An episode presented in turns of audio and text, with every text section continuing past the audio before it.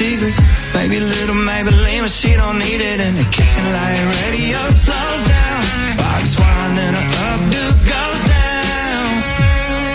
Hey, yeah, we fancy like Applebee's on a date night. Got that Bourbon Street steak with the Oreo shake and some whipped cream on the top two. Two straws, one check, girl, I got you. Bougie like Natty in the styrofoam. Squeeze, squeaking in the trumpet all the way on jam and she my Dixieland light. That's how we do, how we do. Fancy light.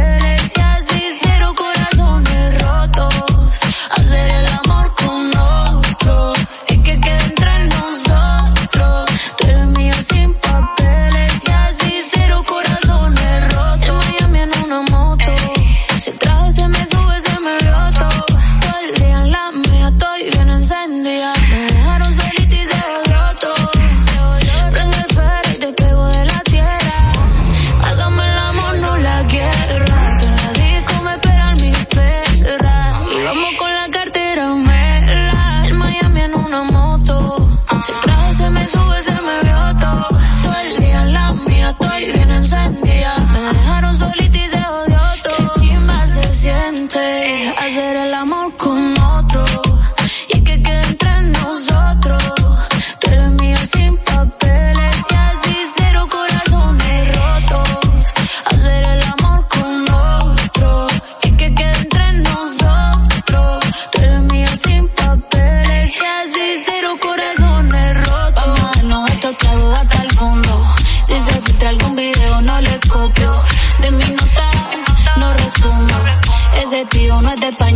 España y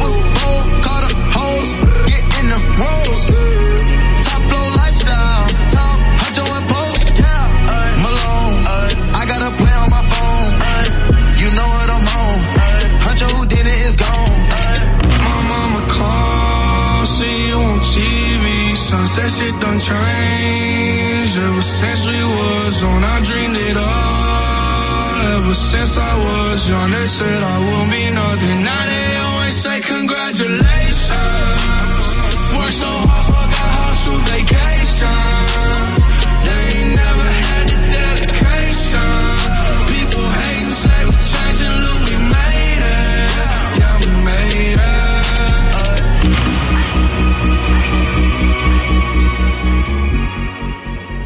Hey. You know my ex, so that makes it all feel complicated, yeah. It all seems complicated. I read those texts that you sent to yours, but I'll never say it, yeah. I'll never say You walked in my life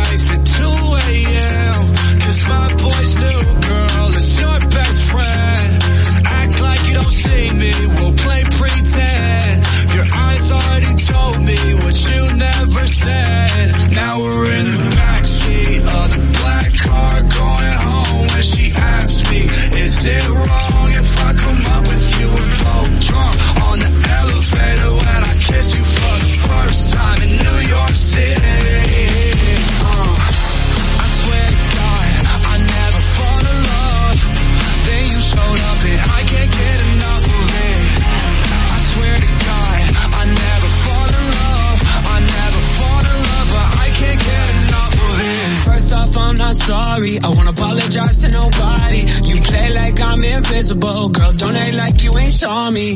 Last year was a mess and how I acted was beyond me. But the past still revolves me. You text me, I ain't responding. But now shit's done changed. Go our separate ways. But look at this damage you did to me. I still want nothing to do between you and me. Please don't say nothing. It all sounds untrue to me. We don't got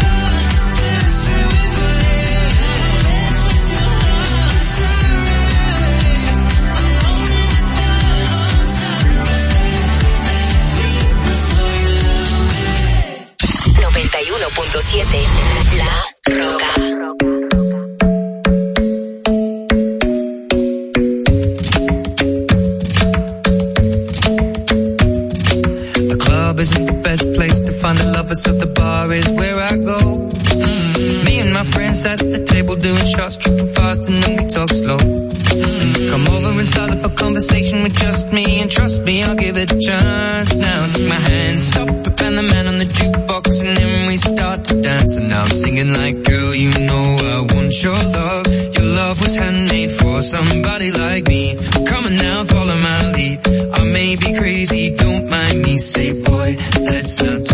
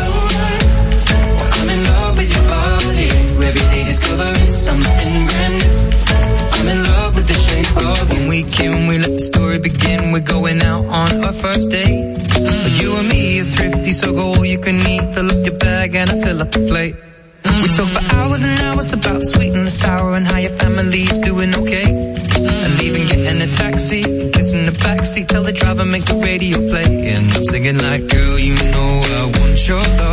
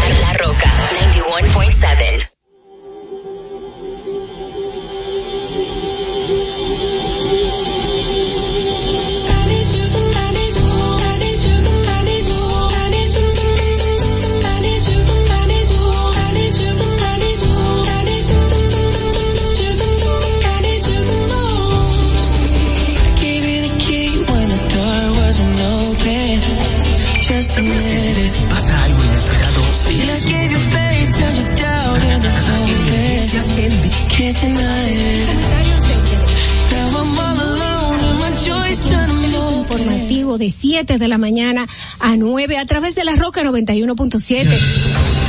¿Cuál es la necesidad de una madre embarazada?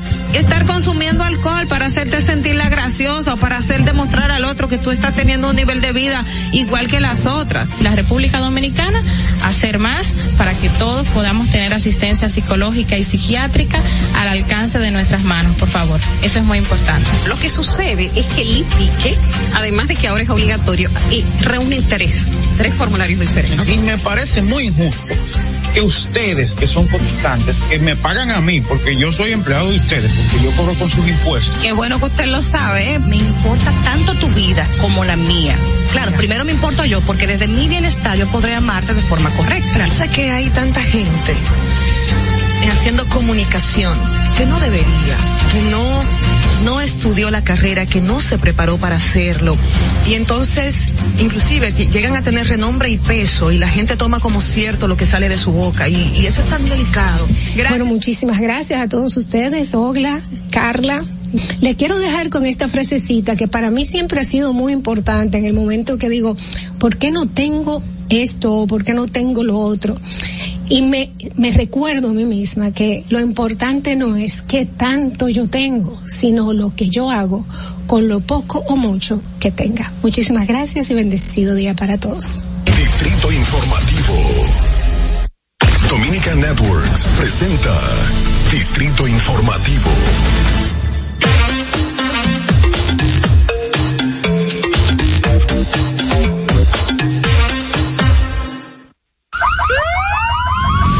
Que las bocinas y los ruidos son molestosos. Por eso te traemos el Distrito Informativo. Tus mañanas ahora serán más frescas e informadas con el equipo de profesionales más completo de la República Dominicana. Distrito Informativo, de lunes a viernes de 7 a 9 de la mañana por La Roca 917 FM, Vega TV y Dominica Networks. Muy buenos días, República Dominicana. Muy buenos días. Arriba, levántense. Vamos, esos ánimos arriba. Buenos días a trabajar, a nuestra faena, con la mejor actitud.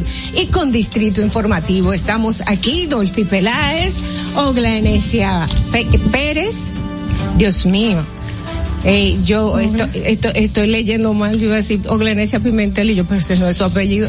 Carla Pimentel y por supuesto Natalie Faxas, aquí para ustedes, para llevarles la, las informaciones más importantes, los debates también, los comentarios que están de interés en el día de hoy, de 7 a 9 de la mañana por La Roca 91.7. Recuerda que si vas en tu carro, en tu vehículo, pues llegamos al norte hasta Villa Altagracia, por el sur hasta San Cristóbal, en el este hasta San Pedro de Macorís. Y puedes vernos en nuestro canal de YouTube Distrito Informativo en vivo, porque estamos streaming live.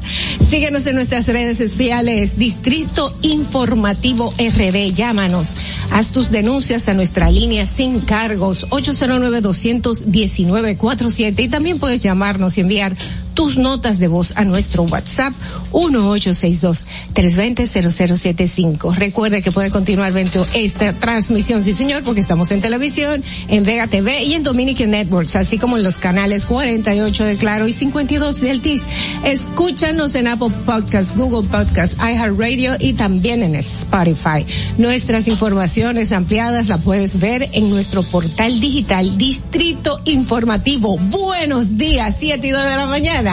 Buenos días, chicas. ¿Cómo están? Buenos días, buenos días. Bien, ya un nuevo despertar y agradecidos de que están en sintonía con nosotros como todos los días. Así es, muy felices nosotros de estar con todos ustedes en Distrito Informativo a las 7 de la mañana como todos los días y hasta las 9, dos horas aquí llevándoles todas las informaciones del día a día. Buenos días, Natalie. Buenos días, chicas. Parece un Buenos días. pollito. es por la blusa, tengo una blusa así súper amarilla. Muy bonita. Muy buenos días a todos, gracias por acompañarnos. Ayer estuve en el discipulado de la iglesia donde estoy y anuncié, bueno, tengo un nuevo proyecto, comencé hace una semana y me dijeron, ay, te estamos escuchando siempre. Ay, oh my God, qué chulo. Así que comparto con ustedes la emoción. Qué chulo. Pues Sí, nuestros sí, sí. saludos para ellos y gracias por la sintonía. Sí. Gracias a todos por la sintonía. Déjenme decirles, señores, que, que este es un programa que eh, no tiene ninguna tendencia, no se va hacia ningún lugar. Tratamos de ser lo más objetivos posible. Aquí no hay Así es. intereses que, que, dis- que interrumpan las opiniones. Y cuando hay que discutir, se discute de una forma bastante elegante. Claro, Eh, con base. dentro dentro de lo posible porque cuando por ejemplo cuando yo me elevo cuando dicen como dicen cojo pique eh, yo lloro y me entro ahí abajo de la mesa y digo Dolphy cálmate señores señores vamos inmediatamente a las informaciones pero antes vamos a recordar que pasó un día como hoy Para que no se te olvide, en el Distrito Informativo, Dominica Networks presenta Un día como hoy. Un día como hoy, 3 de marzo del 2013, el presidente Danilo Medina lanza en cinco provincias el Plan de Seguridad Ciudadana. El plan, el cual incluyó una reforma policial, la implementación del Sistema Integrado de Emergencias 911, el programa de prevención Vivir Tranquilo, el plan para registro y control de motocicletas, un sistema de seguridad vial, la estrategia para el control de drogas, medidas de refuerzo a través de la Procuraduría General de la República, un plan para el registro y control de armas y un observatorio de la violencia, fue acompañado de la promesa de ponerlo en práctica en otras provincias. Un día como hoy, en el año 2009, la empresa de transmisión eléctrica dominicana y el consorcio dominico-español, el EGNOR Dinatet, firmaron un contrato de trabajo para la construcción de la línea de transmisión de 138 kilovoltios Pizarrete Julio Sauri en el sur del país. Con el proyecto se pretende eliminar el congestionamiento de las redes en el triángulo Pizarrete, Higüey Aguacate, Valdesia y Panamara, lo que permitirá enviar la energía generada en la zona sin limitación. Para que no se olvide, en Distrito Informativo te lo recordamos, un día como hoy. Distrito Informativo. Buenos días, señores. El 7 y 5 de la mañana y a continuación las principales noticias de Distrito Informativo, el nuevo orden de la radio. Gracias por su sintonía. Estas son las informaciones para hoy, jueves 3 de marzo del 2022. Al menos 100 detenidos en la denominada Operación Discovery, presunta red de ciberdelitos que operaba en Santiago, Puerto Plata, La Vega y Santo Domingo y que fue desmantelada por las autoridades. Se le incautó unos 400 mil dólares y más de 19.2 millones de pesos en efectivo, 30 vehículos de alta gama y 300 equipos electrónicos, incluyendo teléfonos móviles y computadoras. Los fiscales que trabajan en el caso ocuparon evidencias de transacciones millonarias en dólares. También se le ocupó siete pistolas y una metralleta UCI. Bueno, señores, no, no solo eso, hubo en esa operación, eh, se tuvieron que involucrar 45 fiscales, 105 técnicos y 321 agentes policiales, no solo de República Dominicana, sino también de Estados Unidos. O sea, toda una operación que desmanteló más de 10 call centers en estas zonas eh, mencionadas anteriormente, Santiago, Puerto Plata, y que se destinaban eh, a hacer fraudes cibernéticos, eh, también extorsionaban personas, era de ese tipo de, de, de casos donde te llaman, te graban y te ponen al lado una imagen de una niña y indican como que tú estabas haciendo un tipo de, de, de, de abuso contra esa menor y luego entonces te llaman para extorsionarte. Que vimos aquí muchísimos casos en República Dominicana, pero esos específicamente se enfocaban la mayoría en Estados Unidos, se lo hacían estadounidenses, hacían robo de identidades para cobrar también eh, las ayudas sociales estadounidenses. O sea, una operación eh, súper elaborada con una cantidad de personas que trabajaban en estos call centers dedicados solo para eso. A mí esto me llama mucho la atención porque siempre que hablábamos de delitos cibernéticos siempre se iban a la gente de las cárceles. Todo era las cárceles, todo era la victoria, todo era el 15 de Asua. Sin embargo, de acuerdo a lo que estamos viendo de manera preliminar, esta, esta, esta era una estructura que funcionaba como una, eh, como un negocio normal de, co- formal de call center. Y esto es sumamente grave, pero también es, eh, es bueno porque un delito tan, tan complejo como es el delito cibernético, eh, y sobre todo eh, con la debilidad que tenemos en la ley de crímenes y delitos de alta tecnología, que no está tan actualizada como la de hoy, o sea que esto es un plus, eh, tanto para el Ministerio Público como para la gente que ha sido víctima de este tipo de, de delitos. Mira, eh, aquí en las informaciones que salen hoy y se identifican por lo menos ocho personas presas, pero 70 apresados en el día de ayer y e incluye también la ciudad de Nueva York, eh, que donde esta red supuestamente operaba. Mira, hay que decir con relación a los call centers que tú sabes que los call centers eh, la- mm, ma- se manejan sobre un régimen eh, tributario especial, que es el régimen de zona franca, que de hecho ustedes saben que la zona franca es un- una fuente importante de empleo gracias a las cargas eh, de impuestos menores que tienen en correlación a otros negocios. Entonces, eso quiere decir que fíjate cómo estos call centers eh, pueden aprovechar incluso los beneficios que da el Estado en materia impositiva para eh, introducirse y hacer este tipo de operaciones. Hace unos años, eso fue en el 2019, eh, yo trabajaba para, para el programa de Nuria, para, con Nuria Piera, y yo recuerdo un caso así, un caso similar, donde había, se contrataban grupos de personas y este grupo de personas lo que hacían era eh, prácticamente engañaban, hacían, eh, ellos tenían una plataforma mm, para para que la gente invirtiera y después que invertía, entonces después comenzaban a dar largas para, para que se recuperara ese dinero y al final había muchísima gente enganchada y sobre todo gente de fuera. O sea, ellos llamaban a gente del exterior, dominicanos hacían eso. Incluso la forma en que, en que se supo esto era porque uno de ellos como que dijo, oye, ¿qué está pasando? mal. No, no, no que está pasando, estaba o sea, era formamos parte, trabajaba porque al fin y al cabo lo hacen por trabajo, pero finalmente eh, decidió denunciar Denunciarlo. que se trataba de una cosa totalmente irregular y ese call center fue cerrado. Sí, y no, y, y, y hemos visto varios casos de call centers cerrados aquí en Santo Domingo por eh, distintos hechos. No es algo tan elaborado como esto que estamos viendo ahora con la operación Discovery, que involucra eh, a estadounidenses que son los que están llevando el, el hilo conductor allá en los Estados Unidos y quienes tienen a estas personas aquí trabajando.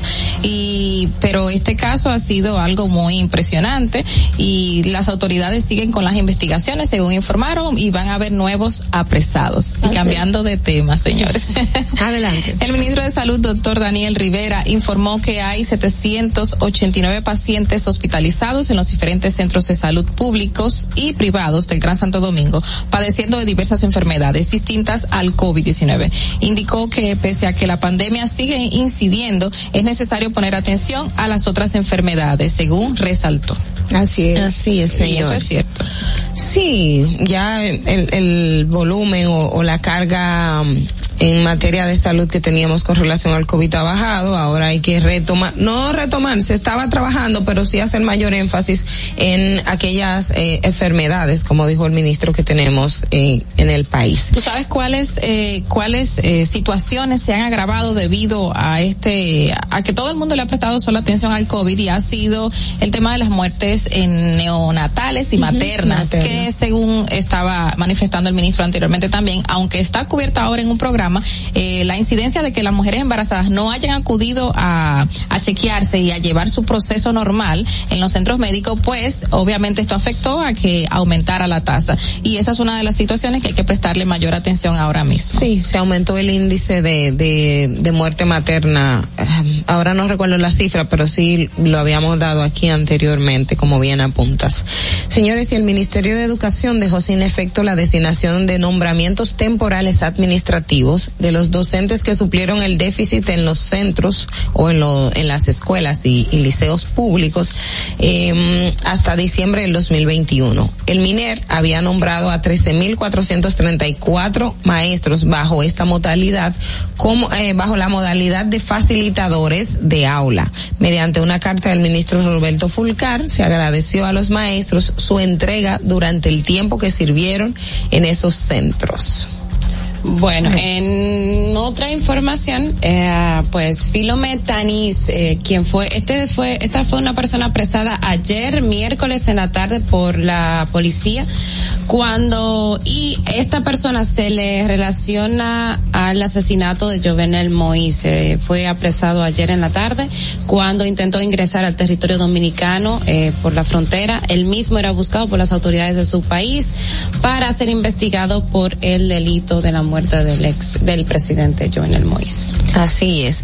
Y en el día de ayer también en, en la, el Tribunal de Atención Permanente de Villa Altagracia impuso prisión preventiva como medida de coerción a la bailarina Marilois eh, Ventura. Ventura, vinculada al hecho lamentable donde todavía hay muchas eh, interrogantes eh, que involucró a Patricia Ascoasiatis, quien está en condiciones delicadas en un centro de salud desde hace dos semanas. Así que eh, el tribunal impuso medida tres meses de prisión preventiva eh, como parte del proceso de investigación que lleva a cabo el Ministerio Público, ya que está siendo imputada de homicidio o intento de homicidio. Intento de es, homicidio. es la tipificación. Bueno, eso hay que seguir investigándolo y las autoridades ya se están encargando del tema. Lamentable la situación en que se vio a la señora Mariló y su madre también cuando dio declaraciones a la prensa. Muy triste la situación, muy penosa. Sí, Eh, ella hablan de que eran amigas durante toda la vida. de toda la vida. eh, su madre vio crecer también a, a Patricia, que se trató de un accidente. La fiscalía señala, bueno, ya creo que hemos abordado en otra ocasión la perspectiva de la fiscalía.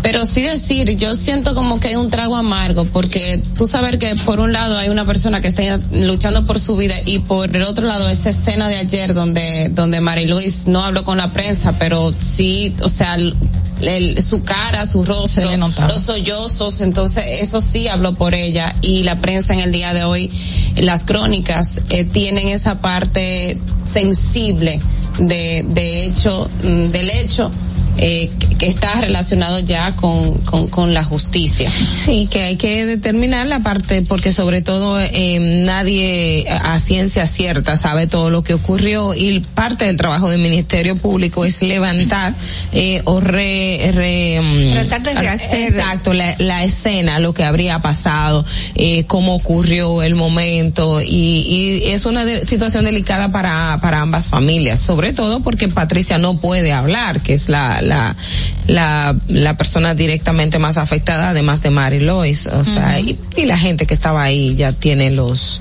eh, sus versiones o los detalles. Mira, hay otra información importante. Ah. Ya, eh, Dolphy.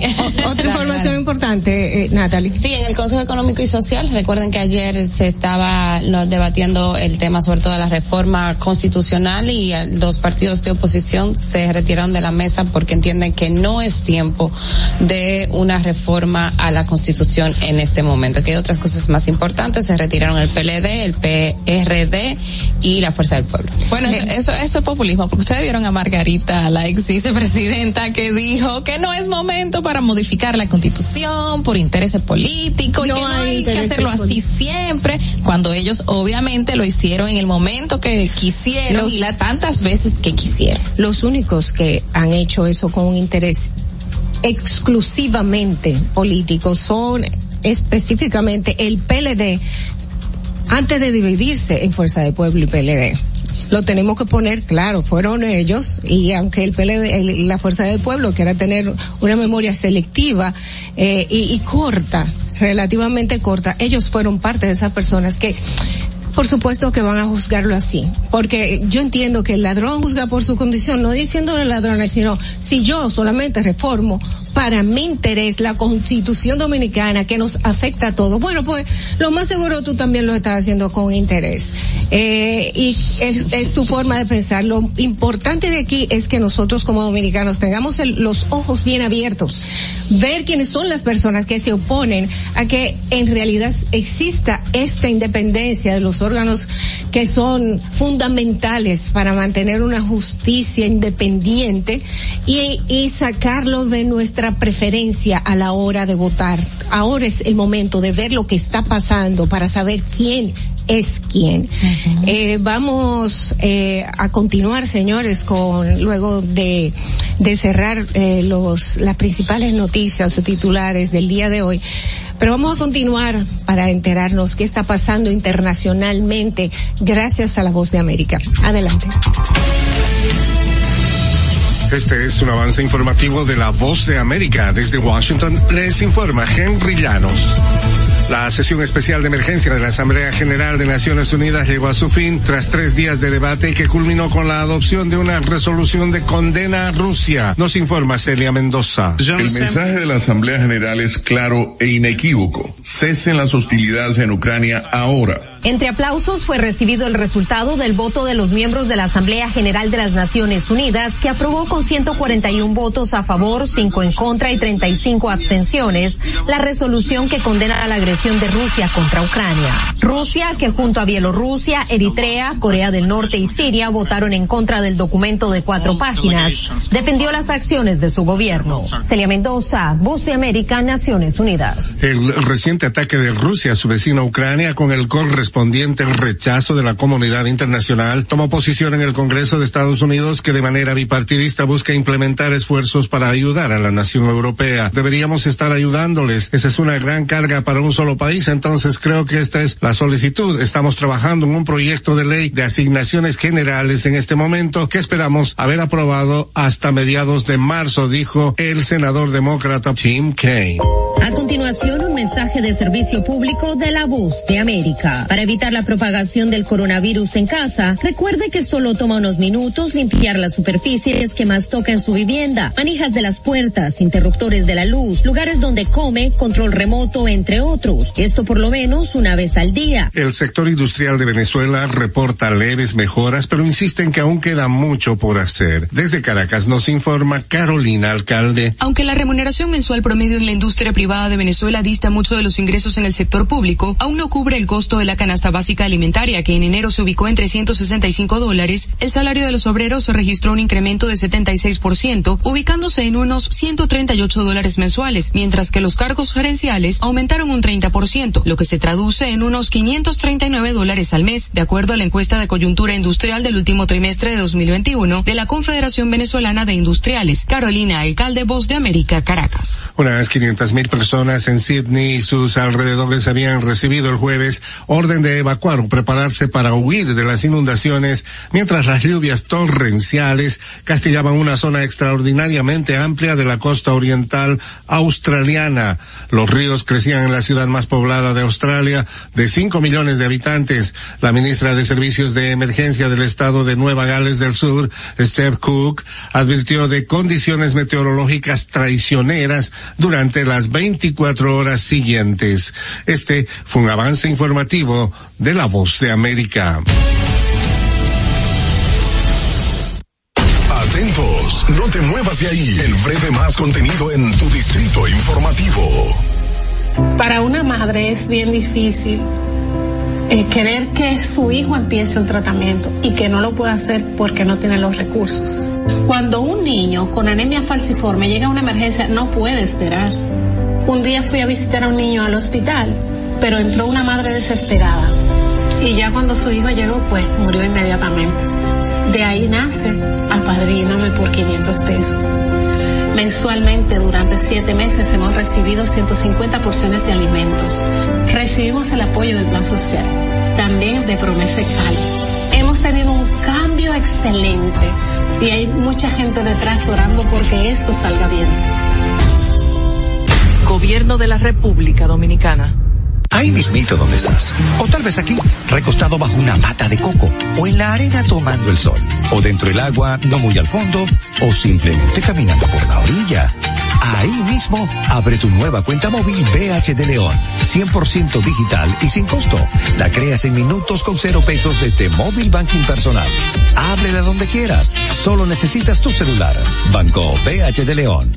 Si deseas tener acceso a todo lo que pasa en República Dominicana, debes obtener Dominican Networks. Es el primer sistema de cable dominicano para los dominicanos en el exterior. Aquí podrás disfrutar de todos los canales de televisión de República Dominicana, noticias, deportes, música, farándula y entretenimiento 24/7. Solo debes descargar nuestra aplicación en Roku, Amazon y Apple TV. E inmediatamente vas a disfrutar de todo el contenido de República Dominicana. Dominican Networks. Y, y- y aquí está el equipo del gusto, la bella Dolphy Peláez. Busquen un suape y busquen un recogedor porque me voy a regar. Lo acompaña ñonguito. usted se sacrifique tanto en su oficina hasta las 8 de la noche. El importado Harold Díaz. Lo mío es de hilo de Yedella. La más reciente adquisición. El actor más cotizado. Más no, el mejor pagado. Oscar Carrasquillo. Y el hombre que gana menos que su mujer tiene que se sienta negro en la cama, en la intimidad. Juan Carlos Pichardo. Señores, esto es el gusto de las 12. Sintonice a partir de las 12 del mediodía por La Roca 91.7. Si quieres más diversión, no busques, no hay más. Te acompañan de lunes a viernes, de 12 a 2 de la tarde por La Roca 91.7 FM. El, el gusto de las 12. Durante 27 años que yo tengo viviendo aquí en el Moscú, las inundaciones aquí han acabado eh, prácticamente con todo casi lo que nosotros hemos tenido. Estaba yo con una incertidumbre, vas a llover, no vamos a inundar, otro año más inundado, pero gracias a Dios llovió y no nos inundamos. Y a nuestro señor presidente, porque era, continuó Estamos muy felices con él porque él nos ha tomado en cuenta, nos ha llevado de la mano, eh, él nos ha tomado como la necesidad de nosotros, como si fuera parte de él. Hemos dado un cambio verdaderamente maravilloso. Yo lo digo claro, yo soy parte del cambio. Gobierno de la República Dominicana. Sabemos que las bocinas y los ruidos son molestosos. Por eso te traemos el Distrito Informativo. Tus mañanas ahora serán más frescas e informadas con el equipo de profesionales más completo de la República Dominicana. Distrito Informativo, de lunes a viernes de 7 a 9 de la mañana por La Roca 917 FM, Vega TV y Dominica Networks. ¿Viste qué rápido? Ya regresamos a tu Distrito Informativo. Así es, estamos de vuelta, de regreso con ustedes en Distrito Informativo 7 y 24 de la mañana. Gracias por su sintonía. Somos el nuevo orden de la radio. Recuerden, ustedes pueden ampliar todas nuestras informaciones en el portal digital Distrito Informativo Com. Señores, iniciamos el bloque de comentarios a cargo de nuestras periodistas y es el turno de la excelente Ogla Necia Pérez. Adelante, Ogla. En el Distrito Informativo te presentamos el comentario de la periodista Ogla Enesia Pérez.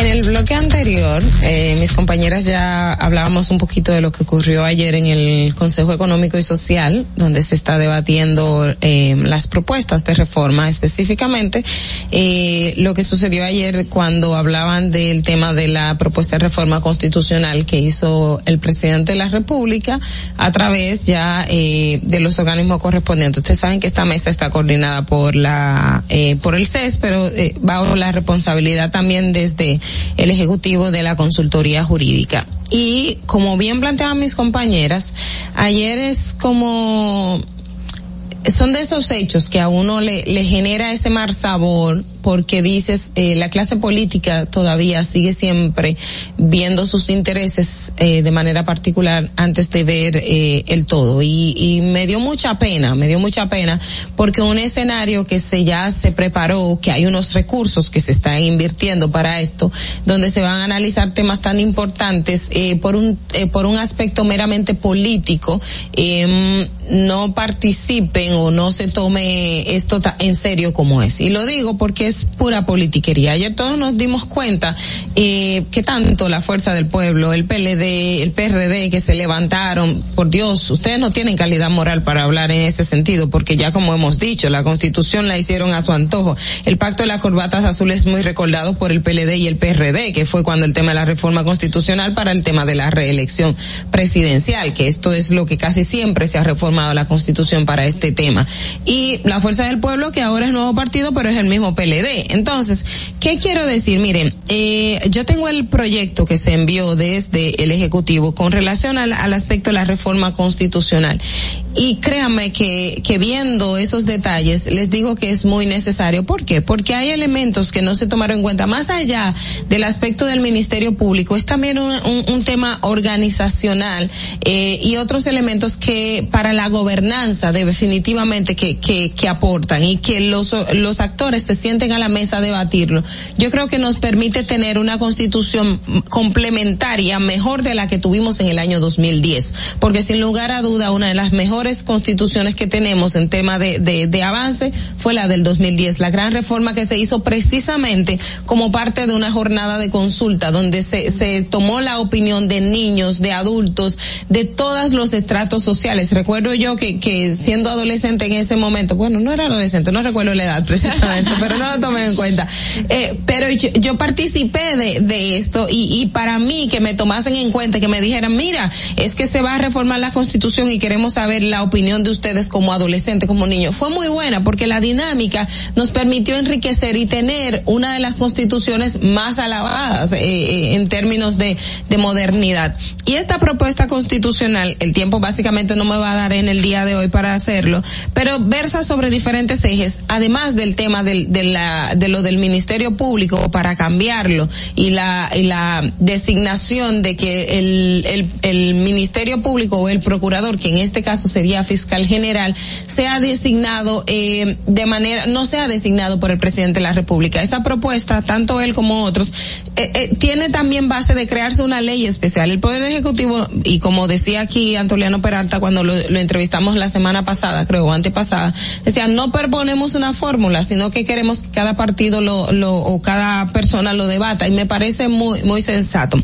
Pero también en la reforma constitucional habla mucho del, de, habla de la, de, tiene que ver elementos con la Junta Central Electoral, tiene que ver aspectos con el Tribunal Superior Electoral, el eh, Superior Administrativo también, el Consejo Nacional de la Magistratura, además de la parte de excluir a, al Ministerio Público, al Procurador General de la República en ese órgano, también, y me parece muy bueno, le quita eh, la propuesta de que no sea evaluado por el Consejo. ¿Y por qué? Porque, eh, ¿cómo vas a poner a personas particulares a evaluar el desempeño del juez cuando la, la acción jurisdiccional tiene mucho que ver con, con lo que se presenta en el tribunal, las pruebas, las acciones, no meramente de que, bueno, cumplió en el tiempo y, de, y despachó las sentencias o, eh, eh, únicamente lo de la justicia oportuna, que es lo que, lo que todos queremos, pero también es la justicia pegada a las normas. Si un particular que en algún momento se puede sentir afectado, ya sea el partido o cualquiera, dice, no, este juez no actuó como debe ser, y lo vimos con el caso de doña Miriam Germán en el Consejo Nacional de la Magistratura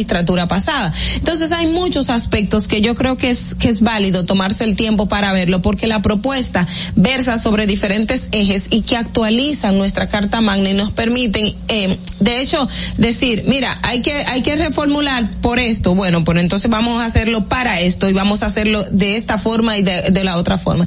Así que la politiquería, por favor, ya nosotros estamos hartos de esto, ya estamos cansados de eso. Vamos a tomar decisiones que sean buenas para el pueblo y que sean efectivamente a garantizar nuestro Estado democrático y de derecho, no politiquería particular, que esto ya estamos cansados.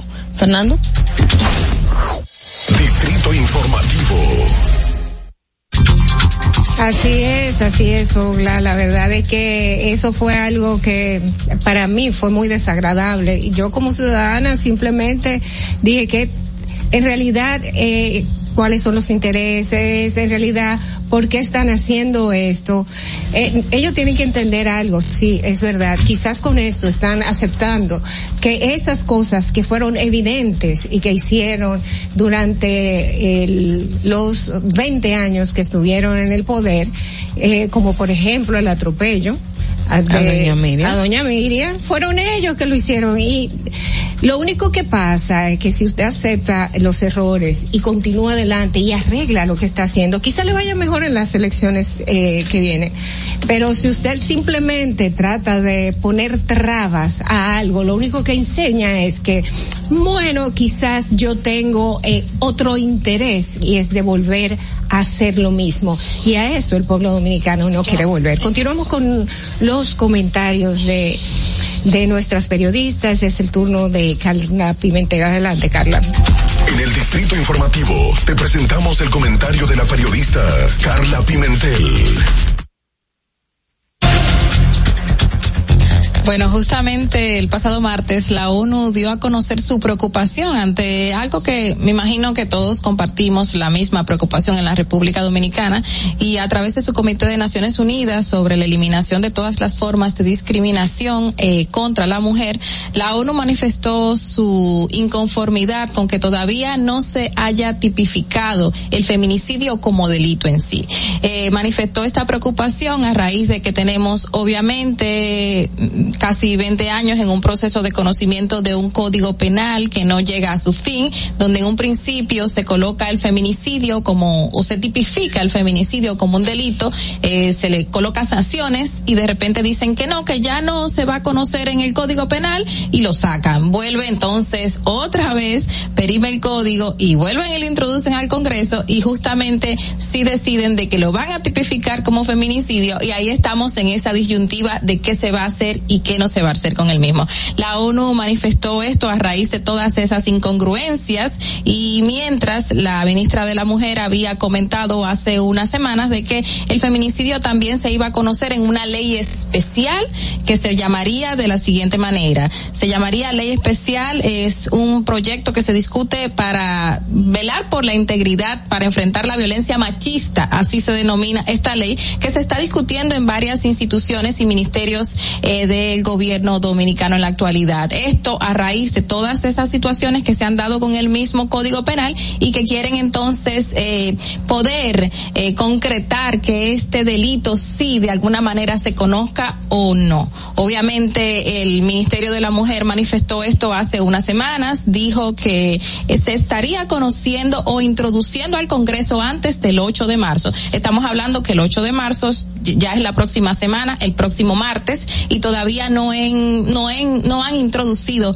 este proyecto de ley al Congreso. No se ha conocido, eh, no ha llegado ni siquiera a un borrador y estamos a la espera, eh, a la vuelta de la esquina, porque ya allí está el 8 de marzo, la próxima semana, día martes. Mientras la República Dominicana aún se mantiene en el quinto lugar como el país eh, de América Latina con mayor tasa de feminicidio. Según la CEPAL, eh, estamos en el 1.9 por cada 100 mil habitantes. El quinto, eh, esto determina de que tenemos una cantidad de hechos de violencia hacia la mujer que terminan en esta situación de la muerte de la misma y que es algo muy grave a pesar de todas las políticas públicas que se han querido implementar o que se han implementado y han quedado solamente ahí en papel. Eh, estamos a, a, ley de tres días eh, con una cantidad de casos abrumadores a pesar de que recién entramos al tercer mes del año, cantidad de casos no solo de feminicidios sino también de hechos de violencia contra la mujer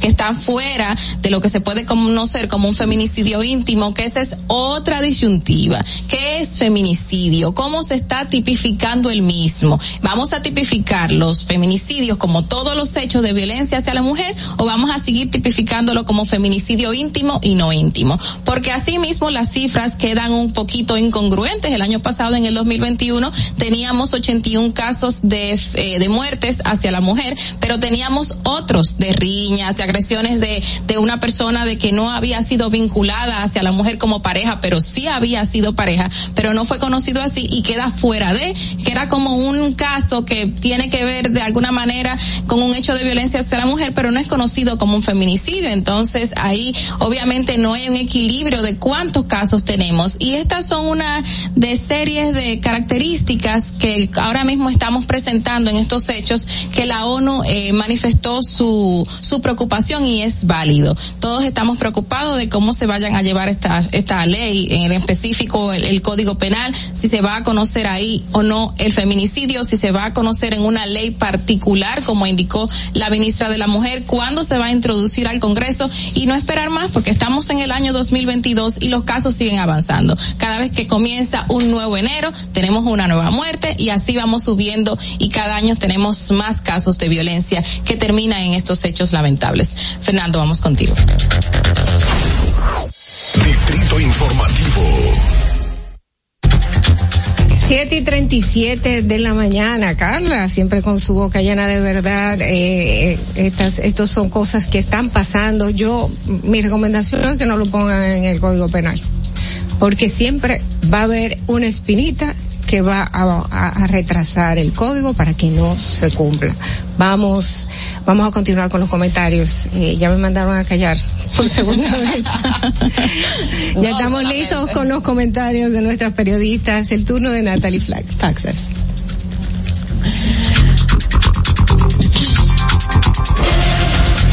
Bueno, señores, a media mañana ayer eh, nos enteramos la noticia que de hecho es portada de- en uno de los periódicos del aumento del petróleo de Texas, que es el que se utiliza de referencia para em, para medir los precios locales, para imponer los precios locales, el, ayer estaba en 110 dólares, había aumentado un 7%. Eso ustedes saben que tiene unas implicaciones sumamente directas con lo, el precio de los combustibles a nivel local. El gobierno que ya ha destinado solamente en este año en subsidios, es decir, en no traspasar esa, esa carga directa del precio de los combustibles a nosotros los consumidores, para eso ha destinado ya 2.600 millones de pesos y ha- se ha comprometido, eso es importante, a seguir destinando, eh, subsidiando el precio de los combustibles para que no nos llegue tan caro eh, a nosotros eh, eh, como precio final.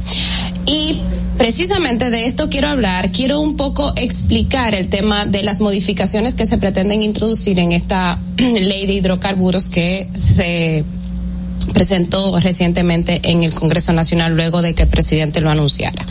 Miren, eh, lo primero es decir que que esto, estas modificaciones no necesariamente implicarán una una reducción en el precio que nos llegue finalmente.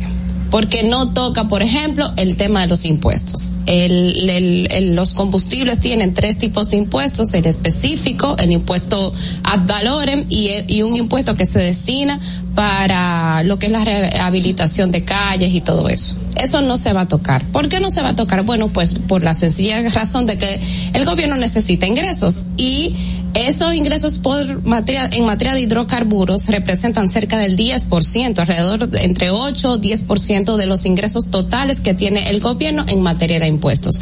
No lo va a tocar. ¿Qué importante tiene, qué de importante tiene esta ley?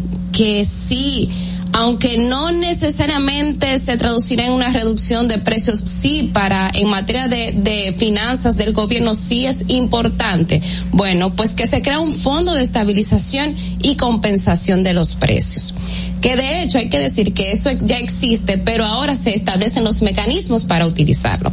¿Qué hace este fondo de estabilización y compensación de precios? Bueno, básicamente, en lugar de que ese dinero que yo les dije que ya se está destinando para que no llegue tan caro al consumidor final, esos subsidios, en lugar de salir de las arcas del Estado y del presupuesto nacional, va a salir de ese fondo. Entonces, por eso, el gobierno va de alguna forma se va a poder planificar mejor y cualquier aumento de los combustibles eh, no caerá de sorpresa, que es como está pasando, de hecho, ahora mismo. Entonces, ¿cómo se va a alimentar ese fondo? Bueno, pues hay un impuesto, el impuesto de ad valorem, que depende mucho del costo del del costo del barril que esté en ese momento.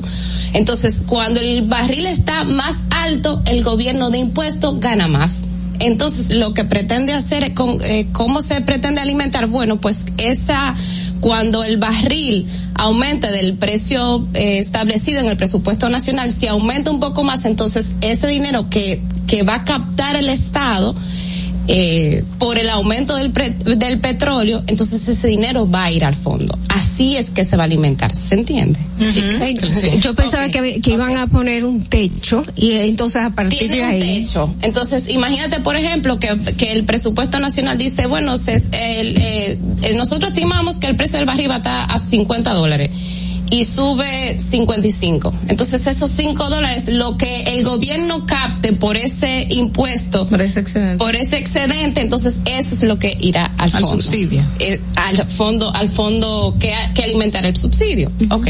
Entonces, por otro lado, ¿qué, qué se establece en, en esta modificación? Bueno, que habrá un, y, y me voy rápido con esto, ya lo hemos dicho, lo hemos hablado en otras ocasiones, que en lugar de establecer, calcular la, la formulita esta, que tampoco será tocada, no habrá una modificación en la fórmula, seguirá la misma fórmula, pero en lugar de establecerse cinco días, de, de, verificar cómo se comporta el petróleo durante cinco días, entonces se establecerá durante diez días. Entonces el, pre, el cambio del, de los combustibles, el nuevo precio, no se dará mes semanal, sino que se dará cada 15 días. Eso para que, por ejemplo, si el precio del petróleo tiene dos días que, que sube mucho o baja mucho, eso no afecte tanto el, el precio final que irá al consumidor. Señores, resumo todo esto, lo explico porque hay veces que uno cree como que con esta nueva fórmula, ah, mira que va a bajar los combustibles. No, esas son las dos cosas principales y ya le expliqué así de manera detallada, espero que hayan entendido, eh, cómo es que el gobierno de alguna forma sí pretende organizar mucho más sus finanzas y que el precio del petróleo internacional no interceda tanto en lo que son sus finanzas y el presupuesto nacional. Pero no crean ustedes que reducirá con eso mucho. Vamos, Fernando. Distrito Informativo. Yo estoy tratando de de asimilar, porque yo tenía esperanza de que sí, que vamos a tener el, el, precio de, de la gasolina y de los carburantes, lo iba a tener más bajito, pero bueno. Lo que yo siento forma, que da es como más estabilidad. Yo entiendo, o sea, yo entiendo que, que vamos a tener un Estado más organizado y que Exacto. no va a tener que estar buscando dinero para los subsidios Exacto. en un futuro. Pero y entonces en el caso de que eh, sea menor de lo que se contempla en el presupuesto nacional, el precio del barril del petróleo, bueno, que ahí hay ahí, hay, ahí habría que responder qué se va a hacer. Ahí entiendo que entonces eso también se entiendo, entiendo que se traspasará al precio final, o sea, bajará el, el, el, el costo de los combustibles. Parece que ellos prevén de que no va a ser o sea, menor nunca, o por lo menos en lo que resta de mucho tiempo. Tenemos, tenemos una situación internacional que ahora mismo afecta el petróleo de una forma directa es mundial, señores, entonces los, pronósticos, los pronósticos están bastante claros. Miren, pero déjenme darle, para más información, visite la página ciento.com, donde tenemos un, un, un, reportaje que de hecho la información que les he explicado dice de manera detallada y esta información es de Catherine Luna. Déjenme darle crédito a ella por haber hecho este trabajo tan detallado. Un, un saludo a Catherine y muchísimas gracias por las explicaciones, aunque esté llorando por mí dentro, señores. Siete y cuarenta y cinco de la mañana ya. Eh, vamos a ver cómo está el tránsito en Santo Domingo. Adelante, Fernando. Para que llegues a tiempo y no te compliques con el clima, te traemos en el distrito informativo el tráfico y el tiempo. Y así se encuentra el tráfico y el tiempo a esta hora de la mañana en Santo Domingo.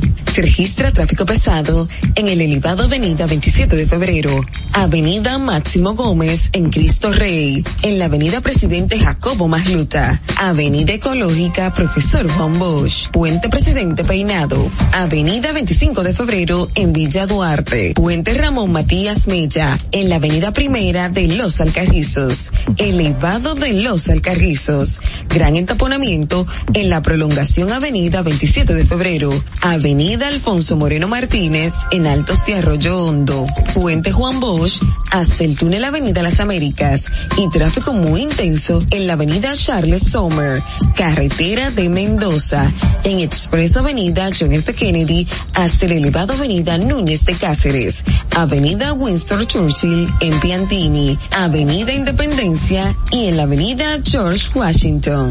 Para el estado del tiempo en el Gran Santo Domingo se encuentra parcialmente nublado con una temperatura de 22 grados y una máxima de 32 grados. Hasta aquí el estado del tráfico y el tiempo.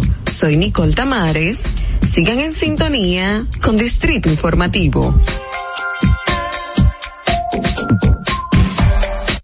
Atentos, no te muevas de ahí. El breve más contenido en tu Distrito Informativo ahí mismito donde estás. O tal vez aquí, recostado bajo una mata de coco, o en la arena tomando el sol, o dentro del agua, no muy al fondo, o simplemente caminando por la orilla.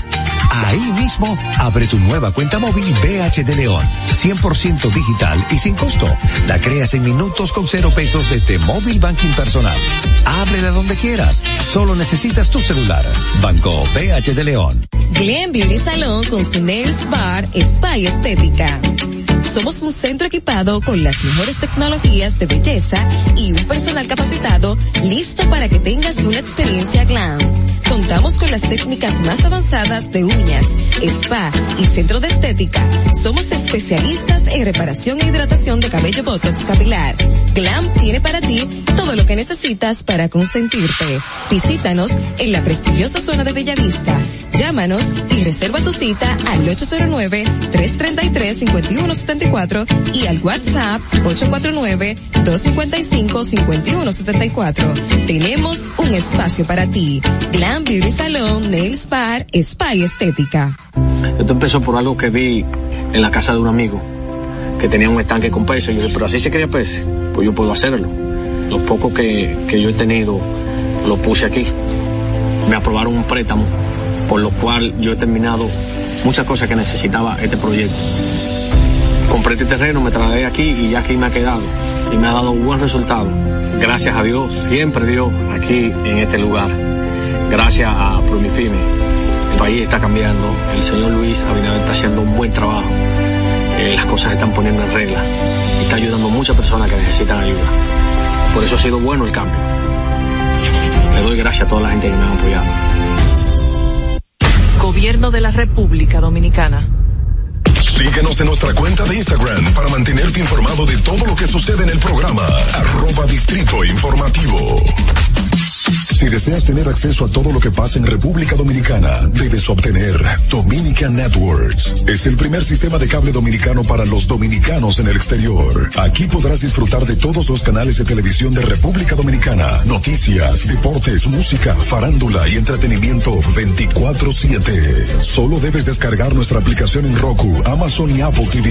E inmediatamente vas a disfrutar de todo el contenido de República Dominicana. Dominican Networks.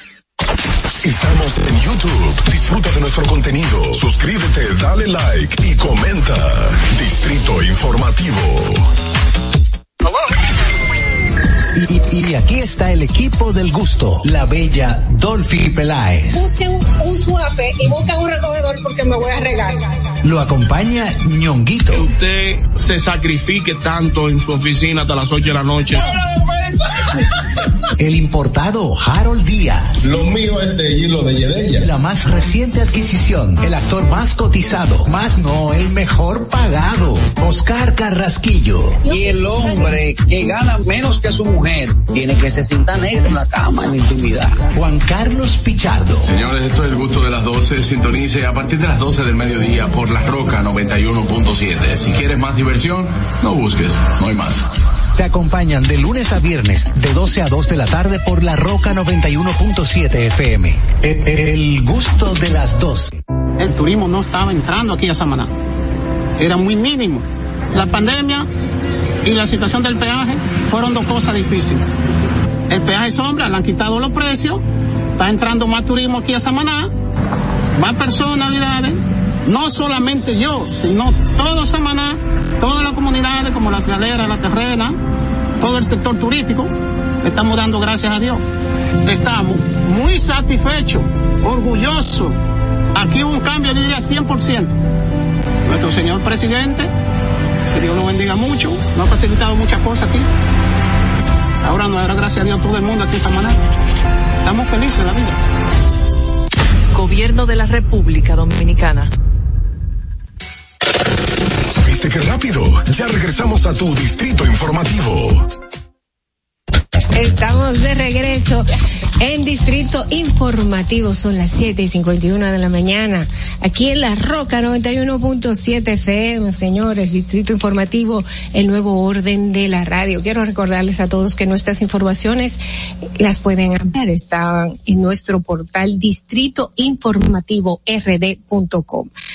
Bien, pues llegó el momento de recibir a nuestra colaboradora Elizabeth Sánchez, quien es experta en migración y en, en también en impuestos en Estados Unidos y siempre es bueno recibirla. ¿Cómo estás, Elizabeth? Buenos días, Dolphy, ¿cómo están? Buenos Hola, días, buenos Hola días. a todas. ¿Tienes frío por allá? Parece que sí. Hoy tenemos un tema muy interesante y son las razones por las cuales es negada la ciudadanía, aún se haya aprobado los exámenes. Esto es la ciudadanía estadounidense. ¿Qué nos tienes al respecto? Vamos a recordar que para usted hacerse ciudadano de los Estados Unidos, las, las tres primeras categorías más importantes que usted debe aplicar, debe, debe tener más de 18 años, debe haber sido residente permanente de los Estados Unidos en los últimos cinco años, también debe haber estado, debe haber sido residente en los últimos tres años, estar casada con un ciudadano de los Estados Unidos en los últimos tres años, vivir con el ciudadano bajo el mismo techo y también que ese ciudadano con el que usted se casó y el que usted obtuvo la residencia a la hora de usted aplicar para la ciudadanía, él también haya estado siendo ciudadano tres años al tiempo que usted aplicó. ¿Por qué te la pueden negar? Por varias razones, hasta por razones pequeñitas. Hasta, por ejemplo, que cuando usted llenó el formulario le, le hace la pregunta, cuando usted tuvo 18 años, sus padres fueron casados y usted ponga en el formulario que no, porque simplemente no, no recuerda, pero a la hora de usted dar la entrevista, el oficial busca su récord de cuando usted se hizo residente hace 20 años y ahí dice en su acta de nacimiento que sus padres eran casados. Para el oficial no fue un simple error, para el oficial fue que usted habló mentira. Esa se la pueden negar en ese momento y usted puede volver a reaplicar en un tiempo prudente, porque la mentira no fue tan grande. Hay gente que después de 10 años tú le preguntas, ¿a dónde usted ha vivido en República Dominicana y ni se acuerdan de las calles? O ¿a dónde usted ha vivido en Ecuador y ni se acuerdan de las calles? Entonces hay muchas personas que no tienen, yo siempre digo algo, cuando usted esté haciendo documentación migratoria, lo que usted dice hoy, por favor escríbalo porque se lo pueden volver a preguntar en 20 años. Aquí no Mira, se olvida absolutamente nada. Eh, perdona que me vaya a salir un poquito del tema, pero como lo mencionaste, me recuerda, ¿por qué eh, eh, para el oficial migratorio es tan, imp- eh, eh, ellos tienen mucho énfasis en el tema de la mentira y que cualquier elemento, o sea, puede ser que alguien de repente un lapsus mental o cualquier cosa y eso te trae consecuencias que, que a veces para resarcirla te, se te pasan hasta 10 años, o sea, ¿a qué se Eso debe es eso? correcto, pero ¿qué es lo que está pasando? Recuerda algo. Cuando usted le otorgan una residencia para usted residir, valga la redundancia, en los Estados Unidos, eso es una, pues un privilegio.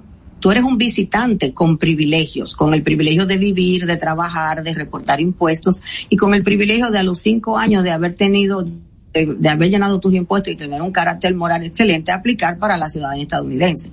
Es diferente cuando usted está pidiendo una ciudadanía, usted pues tiene que cubrir todo. Hay algunos errores que sí son aceptados por el oficial. Por ejemplo, si usted tiene 60 años y te preguntan algo de hace 30 o 40 y tu edad, ya tú sabes que te puede pasar, pero cosas pequeñas. Hay un errorcito muy que pasa frecuentemente. Si, si tu padre te pidió y usted es hombre, entró usted aquí con 14 años. Cuando tú cumples 18, el servicio selectivo le manda una tarjeta a la dirección donde tu hijo llegó cuando tenía 14 años. Pero ¿qué pasa? Acostumbramos a mudarnos y algo, un dato muy importante que debe de saber, todo el que es residente de los Estados Unidos, si usted se muda, usted debe notificar al servicio de inmigración llenando el formulario AR11. Aquí hay personas que nunca han actualizado la dirección con la que entraron a los Estados Unidos hace 20 años y eso causa problemas. Si usted quiere hacer su ciudadanía y es hombre y entró y estuvo viviendo en los Estados Unidos entre la edad de 18 y 26 y a la hora de uno llenarle su formulario no encontramos la numeración en el servicio selectivo, cuando usted va a la entrevista, usted le niegan la ciudadanía y si estás entre los 18 y los 26 tienes que esperar cumplir 30 años para poder hacerte ciudadano. ¿Y por qué Por resaltas, Elizabeth, eso de que si ¿Perdón? es hombre? ¿Por qué resaltas si es hombre? o sea, no es la misma porque a la mujer no se a la mujer no se le exige estar inscrita en el servicio selectivo. El servicio selectivo es algo que tú eres voluntario. Si hay una guerra, todo el que tenga de 18 a 26 es hombre, va para la guerra. Okay. La mujer no Wow, es, eh, a la- a la- al, al lado femenino no es obligatorio estar in- inscrita en el servicio selectivo. Esos Tengo son los llamada- pequeñitos errores. Tengo una llamada para ti, Elizabeth. Vamos a recibirla. Gracias. Buenas. Distrito Informativo. Hablamos con Elizabeth Sánchez. Adelante. Muy buenos días, José Jiménez, desde la ciudad de Nueva York, literalmente. Buenos días, José. Tengo una pregunta para Elizabeth sobre el tema de la ciudadanía. Um, usualmente en los temas de migración y cuando uno está aplicando hasta para un, un sistema que se llama TSA Pre-Check, que es como para un paso rápido para el aeropuerto, hay una pregunta clásica que te hacen en los Estados Unidos, que es, ¿usted ha sido convicto de algún crimen?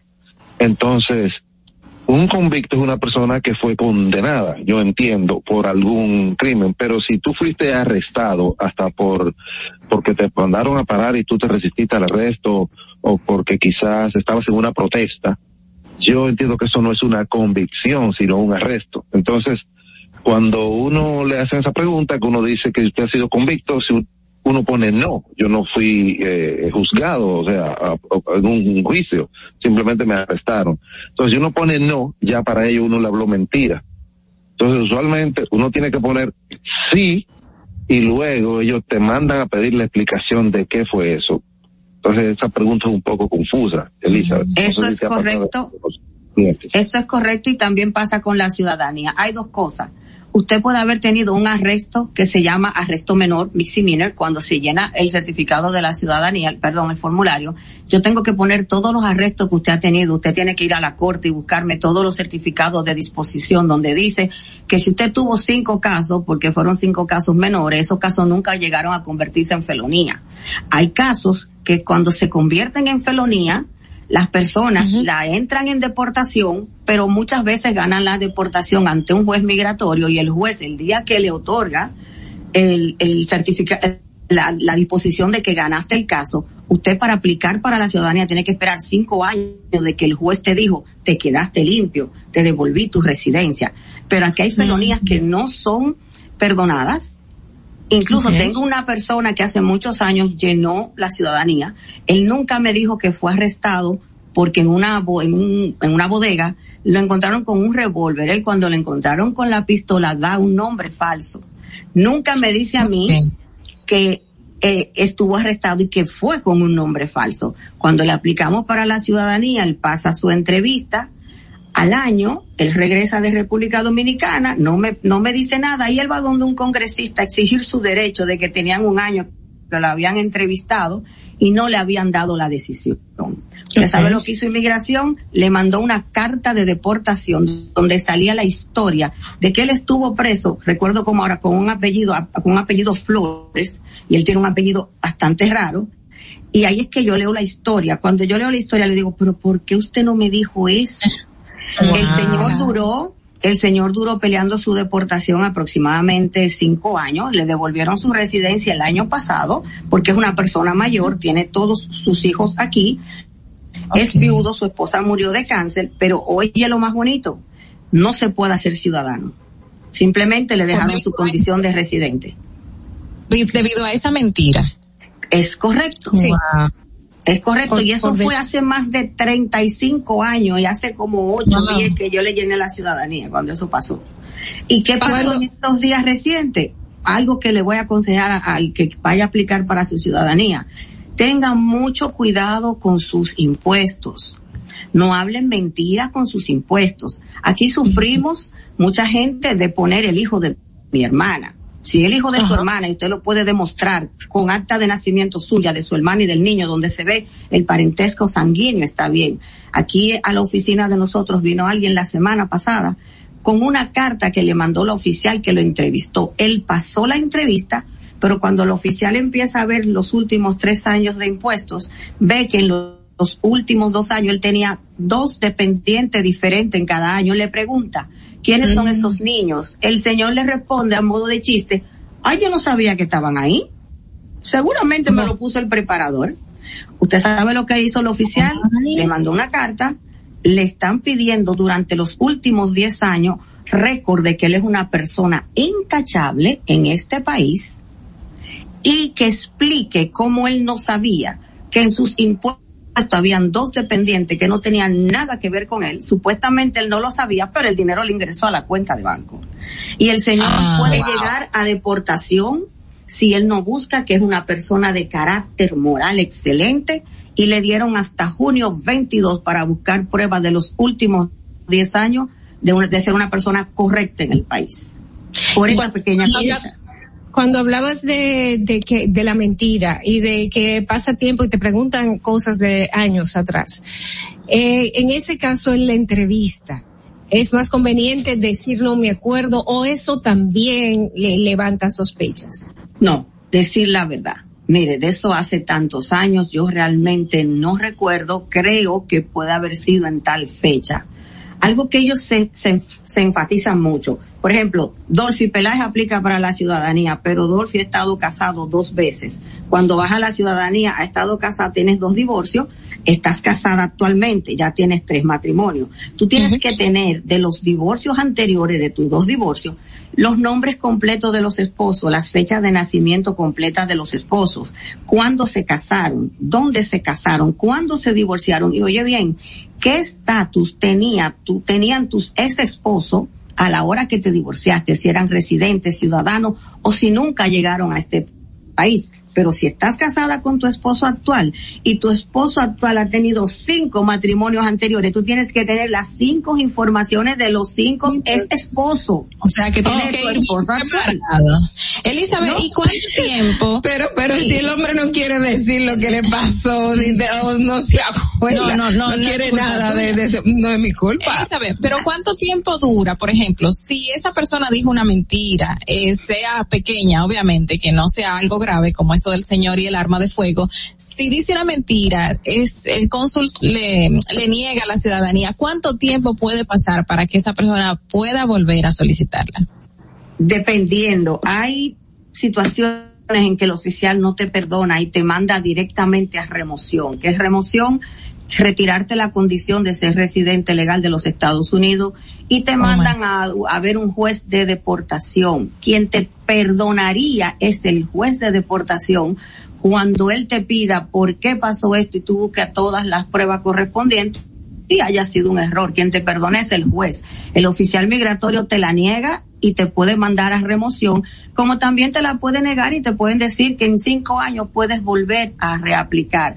Si tú vas a hacer la, el certi- si tú vas a aplicar por la ciudadanía y te fuiste a bancarrota y de esa bancarrota hace menos de cinco años, no puedes aplicar por la ciudadanía.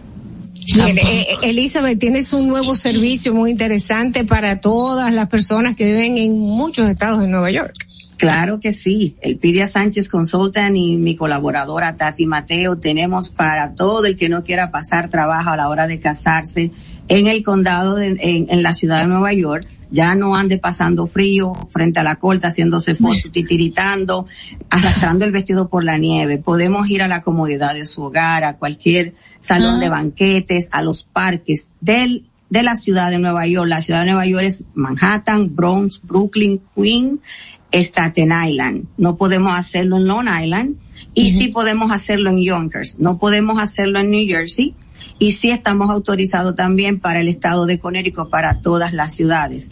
El Pidia Sánchez Consultan en colaboración con Tati Mateo podemos ofrecerte ese servicio, lo podemos hacer de lunes a domingo, cualquier día de la, cualquier fecha que quieras, no importa si es 24, 31, día primero, el gobierno nos autoriza esos días, así que cásese feliz, deje de pasar estrés, de cogiendo frío frente a la corte, en los parques, y usted ve la gente así, titiritando del frío para que se vea el vestido de novia. Y no tan solo eso, que esa es una ocasión especial para recordar y esos es- esos escenarios en lo que tú te ves cuando vas a la corte, eh, no son los los que tú quieres recordar como el día de tu de tu matrimonio. Eso es Eh, correcto. Hay mucha gente que al día de casarse ha caído tremenda nevada, la corte no ha cerrado y si no van pierden la cita. Y tú ves la pobre con esos vestidos largos arrastrándole en la nieve. Eso es digno de una película. Ya dejen de pasar ese tipo de trabajo. Aquí todo se ha modernizado. Esas son de las cosas buenas que dejó COVID. Ah, sí. Qué bueno, así es. Eh, las Así que personas pueden estar interesadas en este en este servicio, ¿dónde te contactan? Puedes contactarnos al 347-601-7270. Ese es nuestro WhatsApp de la oficina, mensaje de texto, WhatsApp y llamada. Y el teléfono de la oficina es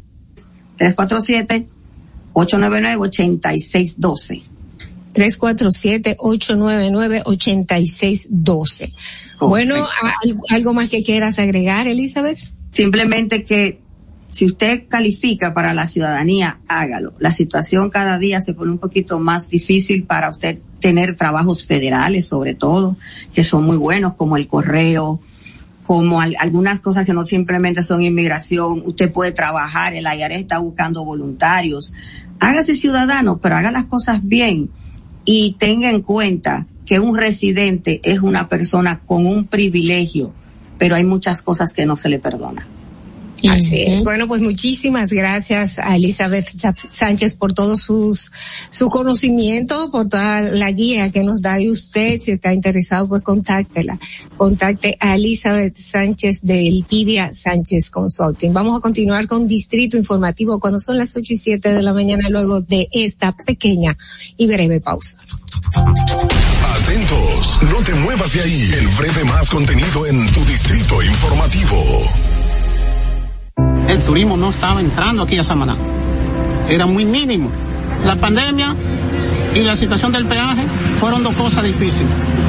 El peaje sombra, le han quitado los precios, está entrando más turismo aquí a Samaná, más personalidades, no solamente yo, sino todo Samaná, todas las comunidades como las galeras, la terrena, todo el sector turístico, estamos dando gracias a Dios. Estamos muy satisfechos, orgullosos. Aquí hubo un cambio, yo diría 100%. Nuestro señor presidente, que Dios lo bendiga mucho, nos ha facilitado muchas cosas aquí. Ahora no, ahora gracias a Dios todo el mundo aquí en Samaná. Estamos felices en la vida. Gobierno de la República Dominicana. Ahí mismito donde estás. O tal vez aquí, recostado bajo una pata de coco. O en la arena tomando el sol. O dentro del agua, no muy al fondo. O simplemente caminando por la orilla. Ahí mismo, abre tu nueva cuenta móvil BH de León. 100% digital y sin costo. La creas en minutos con cero pesos desde móvil banking personal. Ábrela donde quieras. Solo necesitas tu celular. Banco BH de León. Síguenos en nuestra cuenta de Instagram para mantenerte informado de todo lo que sucede en el programa. Arroba Distrito Informativo. Glen Beauty Salón con su Nails Bar Spa y Estética. Somos un centro equipado con las mejores tecnologías de belleza y un personal capacitado listo para que tengas una experiencia glam.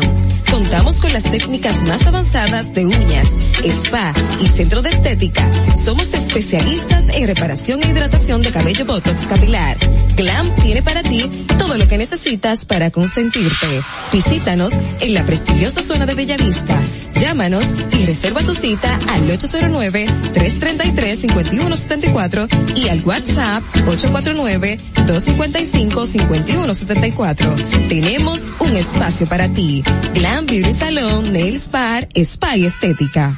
Soy Yulisa de la Cruz, soy estilista en belleza. Yo decidí mudarme para acá, pero yo no tenía dinero. Me hablaron de Banca Solidaria Promipyme. Con el primer préstamo compré un sillón y empecé a comprar cositas para el salón. Con el último préstamo que me dieron, pagué todas las deudas que tenía de esos préstamos diarios y semanales. Le exhorto a todas las mujeres emprendedoras, estilistas, que vayan a Promipyme. El país va por buen camino porque el gobierno no ha abierto muchas puertas. Estoy mejor ahora, gracias a Dios, y luego a Promipyme y al presidente de la República. Me siento agradecida. Gobierno de la República Dominicana. Si quieres participar en el programa, envíanos tu nota de voz o mensaje escrito al WhatsApp 862-320-0075. 862-320-0075. Distrito Informativo. Y, y aquí está el equipo del gusto, la bella Dolphy Peláez. Busquen un suape y busquen un recogedor porque me voy a regar. Lo acompaña ñonguito. usted se sacrifique tanto en su oficina hasta las 8 de la noche. El importado Harold Díaz. Lo mío es de hilo de Yedella. La más reciente adquisición, el actor más cotizado, más no el mejor pagado, Oscar Carrasquillo. Y el hombre que gana menos que su mujer tiene que se sienta negro en la cama en intimidad. Juan Carlos Pichardo. Señores, esto es el gusto de las 12. Sintonice a partir de las 12 del mediodía por La Roca 91.7. Si quieres más diversión, no busques, no hay más. Te acompañan de lunes a viernes de 12 a 2 de la tarde por la Roca 91.7 FM. El, el gusto de las 12. ¿Viste qué rápido? Ya regresamos a tu distrito informativo. La hora estilar ha llegado. Por eso te traemos la entrevista del día en tu distrito informativo. 8 y 12 de la mañana en Distrito Informativo y recibamos a uno de nuestros invitados especiales en el día de hoy. Se trata del senador de la provincia de Santo Domingo del partido PRM, Antonio Taveras Guzmán. Un honor y un placer para muchas nosotros gracias, recibirlo. Dolphy, muchas gracias a todos ustedes por la invitación. Gracias a usted Gracias. por levantarse temprano y venir con esa agitada agenda que usted tiene que desarrollar diariamente. Eh, bueno, pues muchos muchos temas con usted. Eh, hay hay proyectos de ley que a nosotros, particularmente a mí, me tiene muy preocupada. Que entiendo que quizás va a ser muy difícil, sobre todo. Eh, eh, plantear lo de la reforma eh, constitucional para poder independizar los órganos eh, de, de orden en República Dominicana. ¿Cómo usted ve eh, la posibilidad de que esto se haga realidad? Mire, eh, el tema institucional, la fragilidad institucional de este país es un eje tra- transversal a todo. Los problemas que tenemos en este país. Aquí hay mucha corrupción, por ejemplo, y mucha impunidad porque nunca ha habido una justicia independiente. Ahora estamos intentando que eso lo sea. Entonces, tenemos una justicia independiente por el hecho que doña Miren y su equipo nadie le baja línea. Doña Miriam es una gran profesional con una larga carrera en el tren judicial y que ha demostrado tener totalmente independencia, que ha demostrado también eh, estar apegado ¿no? a los intereses de este país, a los genuinos e importantes y buenos intereses de este país.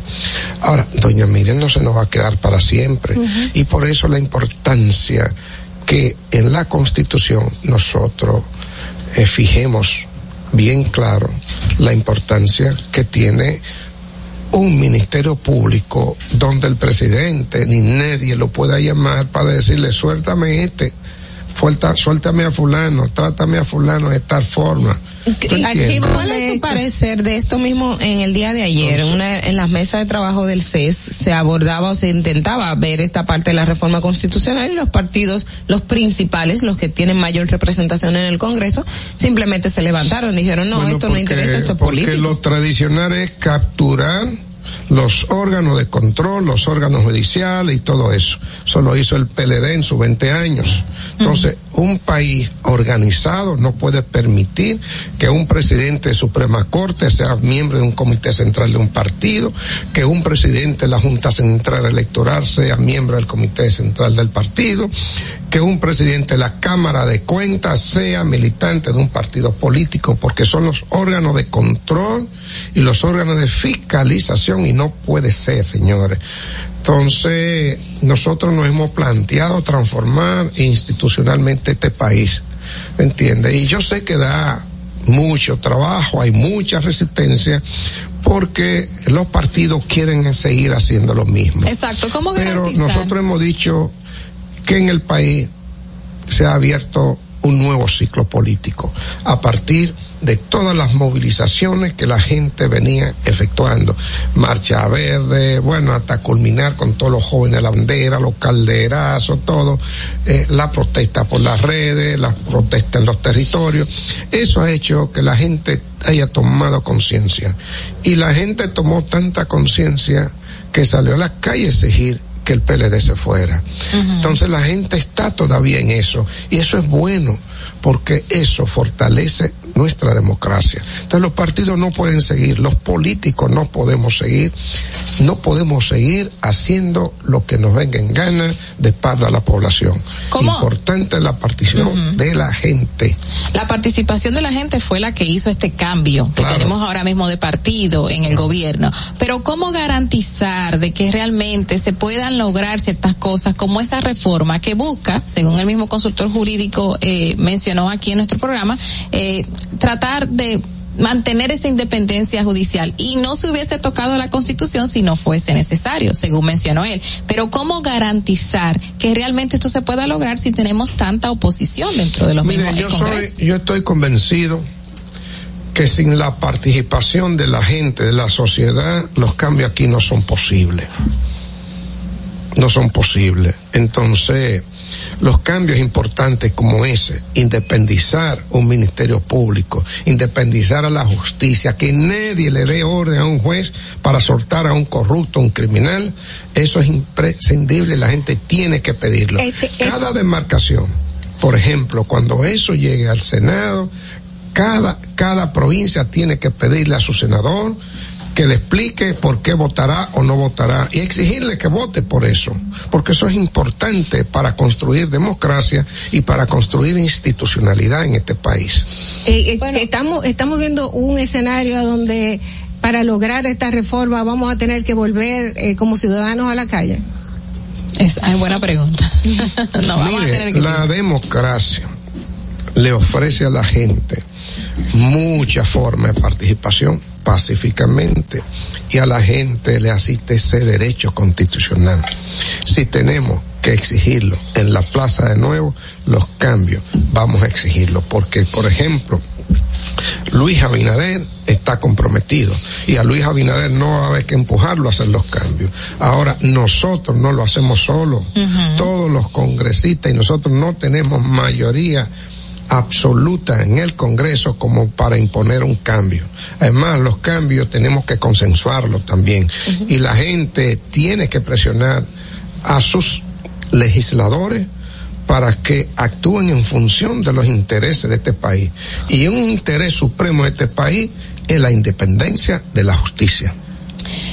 Usted hablaba ahora mismo de, de los cambios que hay que buscar en la gente. Y yo creo que el mejor ejemplo lo eh, es un ejercicio que, que está haciendo ahora mismo de buscar firmas de una propuesta que usted tiene eh, sobre la ley de extinción de dominio, buscar firmas ciudadanas para que el para que los legisladores entiendan lo que quiere la gente, un poco para que sirva de, de impulso, además del, del mismo que ha hecho el propio presidente en específicamente en esta ley.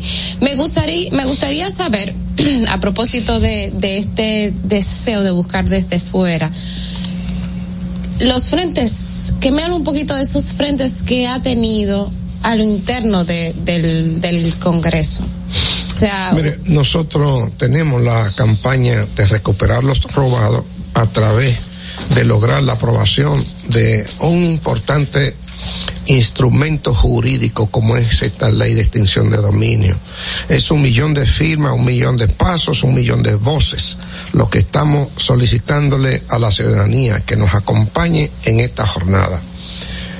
Eh, mire, esta es una ley o sea, es que le va a dar duro a los bolsillos de los corruptos y del crimen organizado. Entonces, todo el que está haciendo lo mal hecho en este país va a tender a oponerse a esa ley.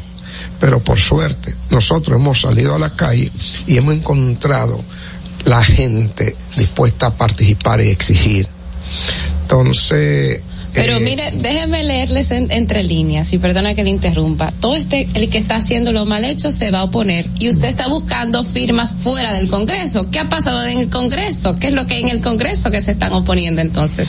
¿Hay gente que Mira, está haciendo lo mal hecho? Mira, tú sabes que el Congreso es parte de una sociedad que yo le he llamado que la han enfermado. Esa es la composición del Congreso. O sea, es parte de esta sociedad. Entonces, ahí hay todos los intereses que están dentro de esta sociedad se conjugan también en el Congreso. Eso es una, es una mini suma de lo que tenemos afuera en la sociedad. Ese es el Congreso. La- con la- virtudes, con vicios. Pero es lo que tenemos en el ¿Usted cree Congreso. que no genera apoyo eh, esa ley dentro del Congreso? Bueno, la Después gente tiene que exigirle, la gente tiene que exigirle que cada uno de los congresistas de su demarcación, pues que vote favorable por los mejores intereses de este país. Y esa ley, esa ley viene a fortalecer la institucionalidad democrática, viene a acabar con la impunidad y viene a acabar a darle duro por los bolsillos, repito, a los que se roban el dinero del Estado, a los que están eh, en el crimen organizado. Y el que se roba el dinero de los pobres es 20 veces condenable. Eh, Estaba manifestando una, una parte de la oposición manifestaba de que esta ley lo que viene es no solo a judicializar a la persona, sino también a los bienes. Entonces, esto es incongruente con la Constitución, Eso porque no es estamos cierto. abriendo dos vertientes. Lo que quieren es confundir.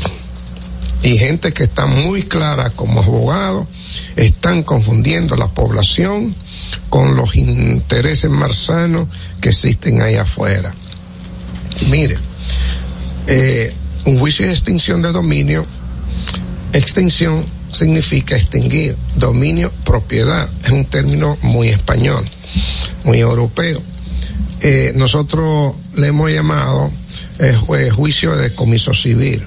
Mire, no es un juicio penal, porque es un juicio a la cosa, es un juicio a los bienes. Lo penal va por otro lado. Lo penal indica e implica a premio corporal, es decir, cárcel. Lo que estamos pretendiendo es que hayan dos juicios paralelos. Dos juicios paralelos. Uno a la cosa y otro a la persona. Y un juicio rápido con todas las garantías procesales que nos da a nosotros el ordenamiento jurídico para que en un tiempo rápido todo aquel que esté sometido o que sea señalado y que el Ministerio Público haya investigado y tenga pruebas, pues lo someta a una jurisdicción especial que se va a crear para un juicio de extinción de dominio donde el imputado tendrá que probar o el Ministerio Público tendrá que probarle al imputado que sus bienes no son de origen lícito. Y el Estado dominicano solamente y cualquier Estado en un Estado de Derecho reconoce y eh, cuida los bienes privados de cada una de las personas en una sociedad siempre y cuando sean de origen lícito. Hay un el Estado aspecto- nunca un reconocerá aspecto- derecho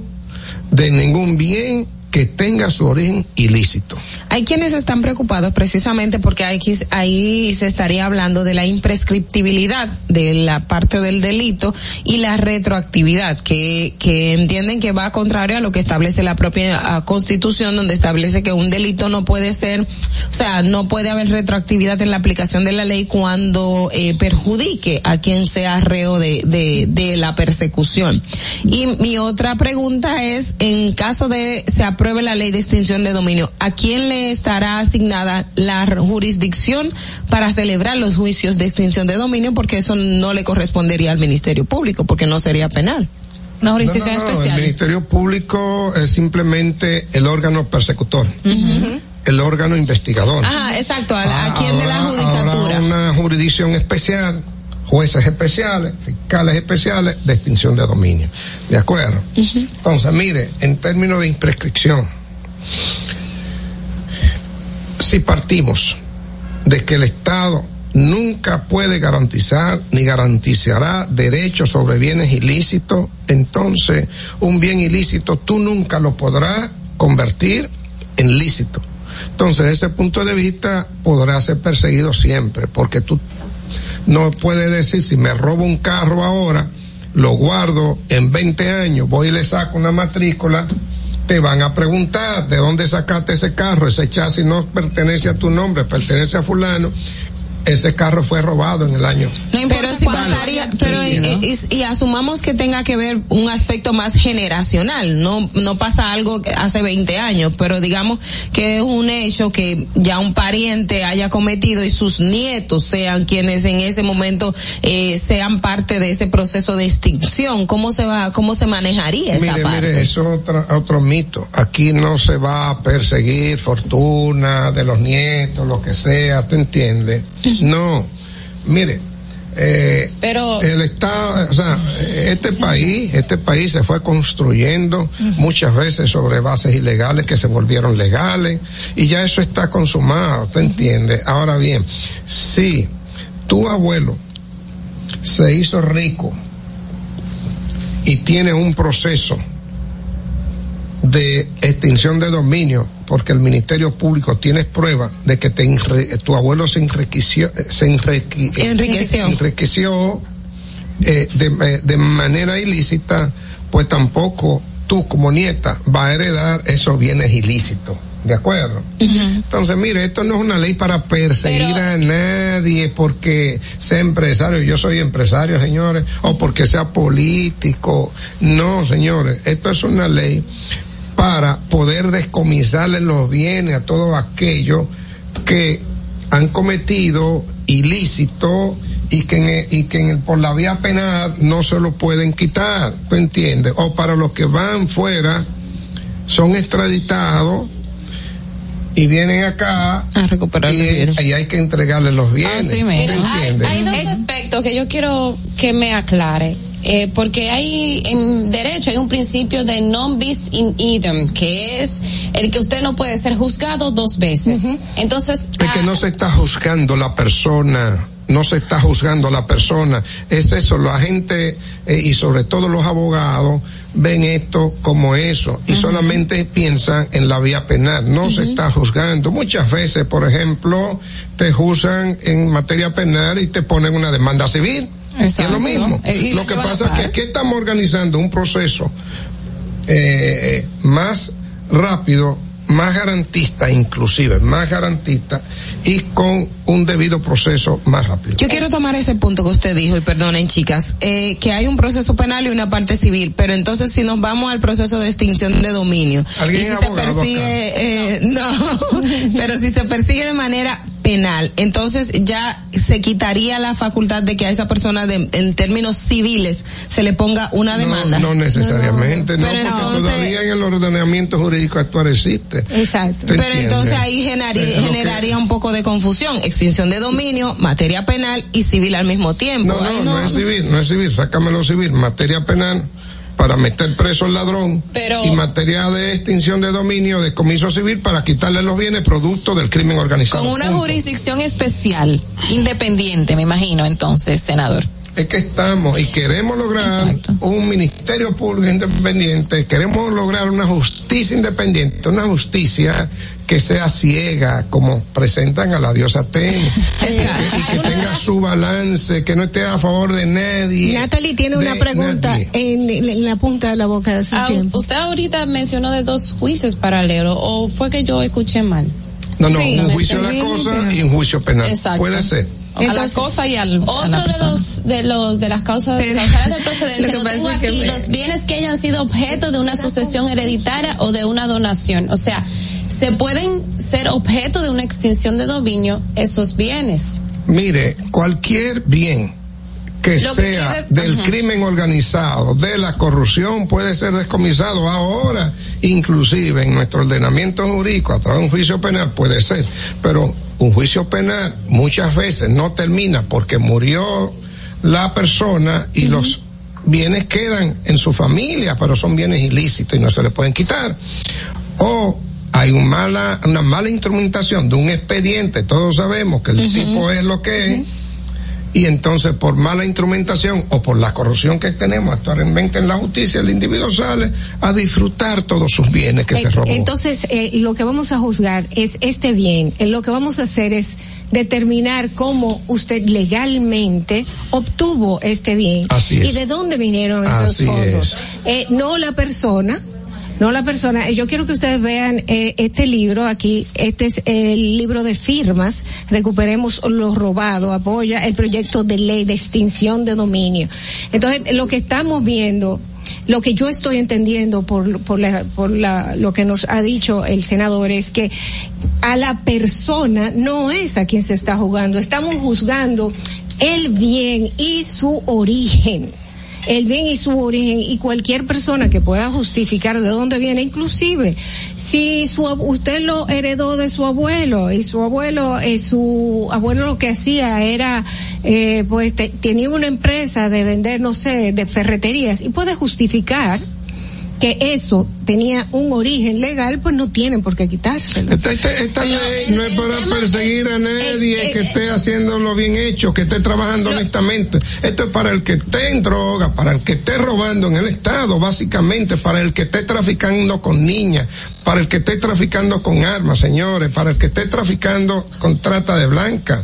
Ese tipo de crimen, nosotros en la ley lo hemos tipificado bien, lo hemos encuadrado, los cinco, seis o siete delitos que entran en esta ley. Mire, eh, Entonces, a- a mí- el a mí problema es que en este debate, a pesar de que uno lo explica bien, la gente que está haciendo lo mal hecho y No, que yo- paga a ver, gente yo- para que hable en contra de esto y para que tergiversen eh, el contenido de la ley, entonces me, me genera en un poco de, de me, me queda, me queda un poco de confusión esta parte de, de lo de la ley de extinción y viéndolo los diferentes aspectos. Hablábamos, son dos juicios, el juicio a la cosa y el juicio penal, pero también tenemos el juicio civil, que en un proceso, por ejemplo, ahora el Ministerio Público tiene el caso antipulpo. El caso antipulpo está en los tribunales por corrupción, persigue, persigue penalmente, penal. un juicio penal, pero en ese juicio penal el Estado está pidiendo que se le decomisen los bienes y que le, resarza civilmente por los montos que el Estado pudo eh, percibir fruto de esos actos de corrupción. Entonces, ya estamos buscando quitarle bienes. Tenemos la ley de extinción de dominio. En este caso, ¿qué pasaría? Se sustituye la parte civil que el Estado puede reclamar a través del proceso penal o también se queda. Mire, eh, no, no. Eh, hay, habrían dos vías, una vía más rápida que la extinción de dominio y la vía penal. Eh, en este proceso donde el Estado Dominicano está pidiendo indemnización, es correcto. Muchas veces ni se pide indemnización, estos procesos penales, ni se le descomisan bienes. Miren lo que ha pasado ahora con el emblemático y paradigmático caso de corrupción más grande que ha existido en El este caso país, Odebrecht. que es el caso Odebrecht. Ahí todo el mundo salió a suerte. ¿Me entiendes? Tenemos dos condenados. Bueno, un condenado. Un proceso todavía. Un condenado, un condenado en primera instancia porque no pudo justificar bienes que estaban en su declaración jurada. No lo pudo justificar. ¿De acuerdo? Pero sabemos que muchos de los que están ahí sí recibieron algún tipo de soborno porque eso fue lo que dijo Odebrecht. Eso fue, y, y inclusive gente que no están ahí, que fueron Que fueron sacados señaladas. y que fueron sacados adrede, fueron sacados del proceso, también sabemos que se enriquecieron eso. Y Eh, personas que tema. no fueron Pero incluidos no pueden, si no hay un juicio de extinción de dominio, no hay posibilidad de que se le llame para que explique de dónde sacaron esos bienes. Vamos a recibir esta llamada y tenemos que irnos a la pausa así breve. Buenas. Muy buenos días, sí, eh, José Jiménez de nuevo, seré muy breve. Esa ley de extinción de dominio sería algo unido a las leyes de, de, de DGI, porque si una persona eh, tiene una cantidad de dinero acumulada y no la reportó, eso también es un delito. Sí, pero eso no, también pero eh, no sería proviene- unida a la es un de delito, perdón. Perdón, eso es un delito, pero el dinero no proviene de algo ilícito. Muchas veces aquí miles de pequeñas y medianas empresas que por no estar organizadas, pues defraudan sin saberlo muchas veces al fisco. Entonces el fisco tiene todo su mecanismo, muy duro por cierto, muy duro para recuperar 10 veces ese dinero.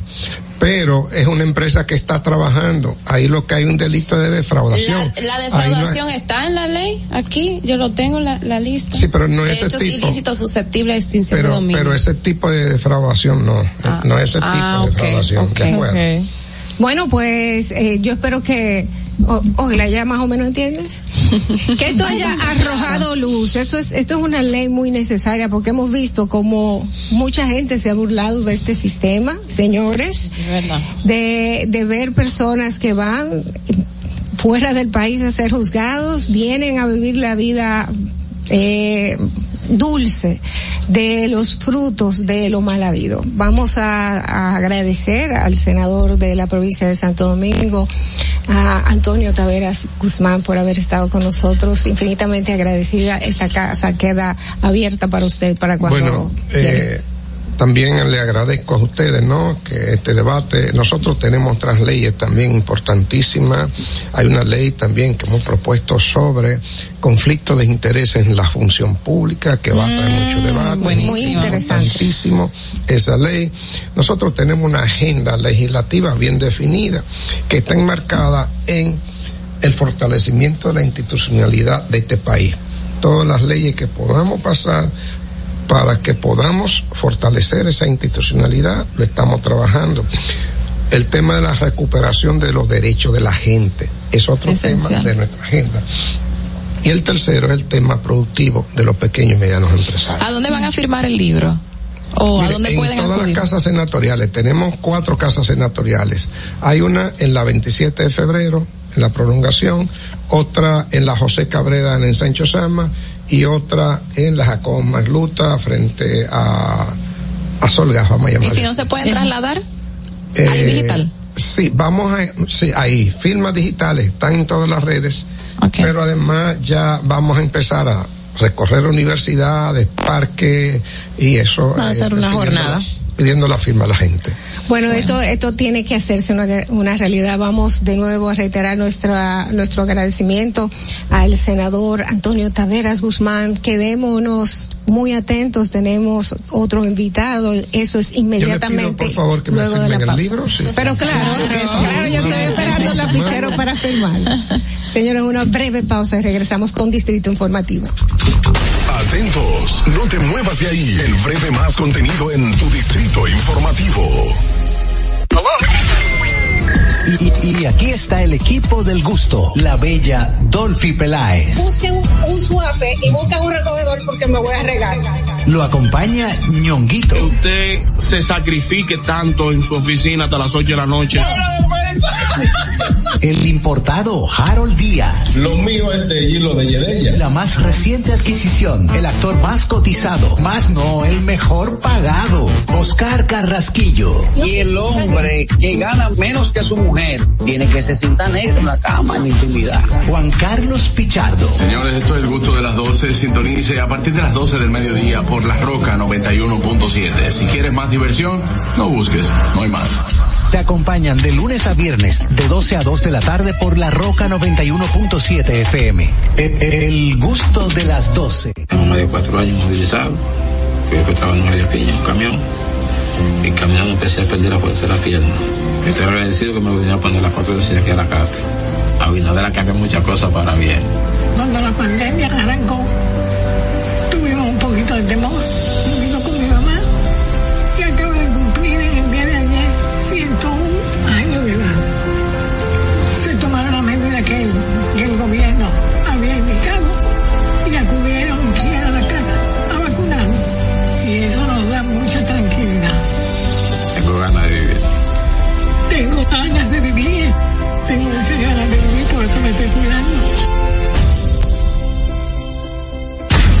Gobierno de la República Dominicana. Estamos en YouTube. Disfruta de nuestro contenido. Suscríbete, dale like y comenta. Distrito Informativo. Ahí mismito donde estás. O tal vez aquí, recostado bajo una mata de coco. O en la arena tomando el sol. O dentro del agua, no muy al fondo. O simplemente caminando por la orilla. Ahí mismo, abre tu nueva cuenta móvil BH de León. 100% digital y sin costo. La creas en minutos con cero pesos desde Móvil Banking Personal. Ábrela donde quieras. Solo necesitas tu celular. Banco BH de León. Estás disfrutando de Distrito Informativo.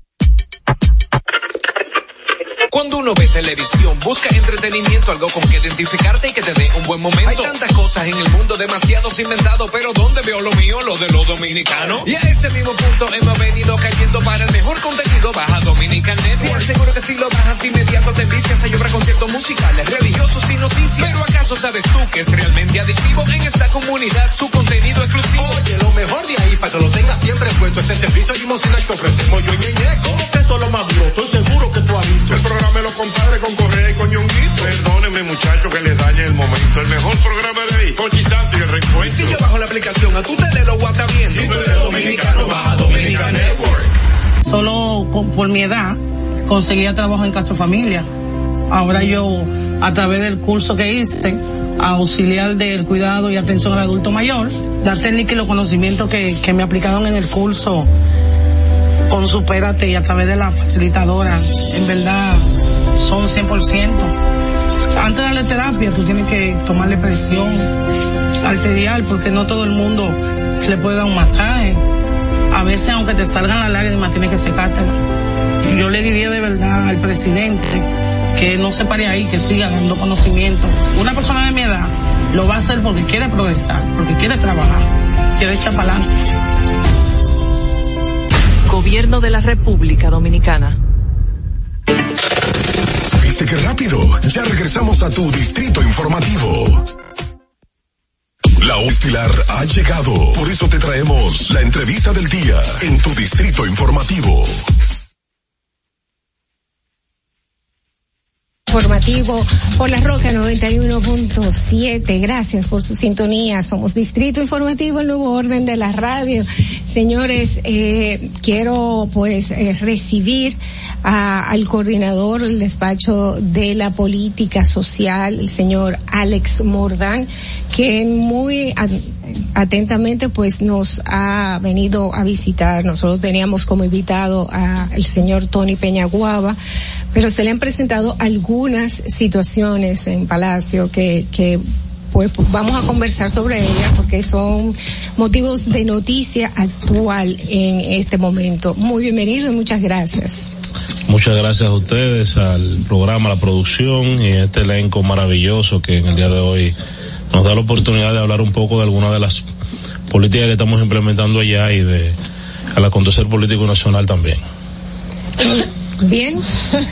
Qué bueno que está con nosotros, señor Mordán. Eh, eh, antes de entrar, bueno, sabemos que eh, hubo un anuncio recién del presidente de la República donde señala que van a aumentar la cantidad de ayudas, o sea, la cantidad de personas que reciben ayudas y también el monto para las personas eh, que las reciben. Aquí estábamos debatiendo de cómo iba a hacerse ese subsidio de esas ayudas y, y cómo iba a ser entonces el proceso de entrega. Para que usted nos oriente un poquito, ¿de dónde vienen esos fondos que se van a aumentar? Bueno, hay que poner en contexto a la sociedad. Nosotros venimos, recibimos al gobierno de un proceso de pandemia, un proceso en el cual el gobierno recibe las arcas del Estado en un estado deficitario, ya que tenía prácticamente unos meses cerrados eh, sin recibir tributaciones y haciendo algunos ajustes especiales de cara a poder mitigar la pobreza y poder también que la gente que no tenía la posibilidad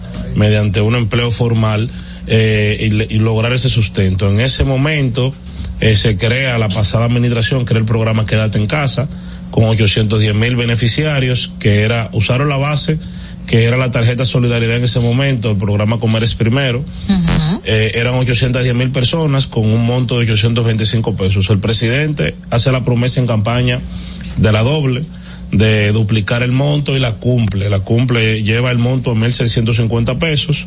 Se hace un aumento en esta gestión de 810 mil personas a 1.350.000, que son las beneficiarias de, de esos 1.650 pesos de, fo- eh, de forma mensual.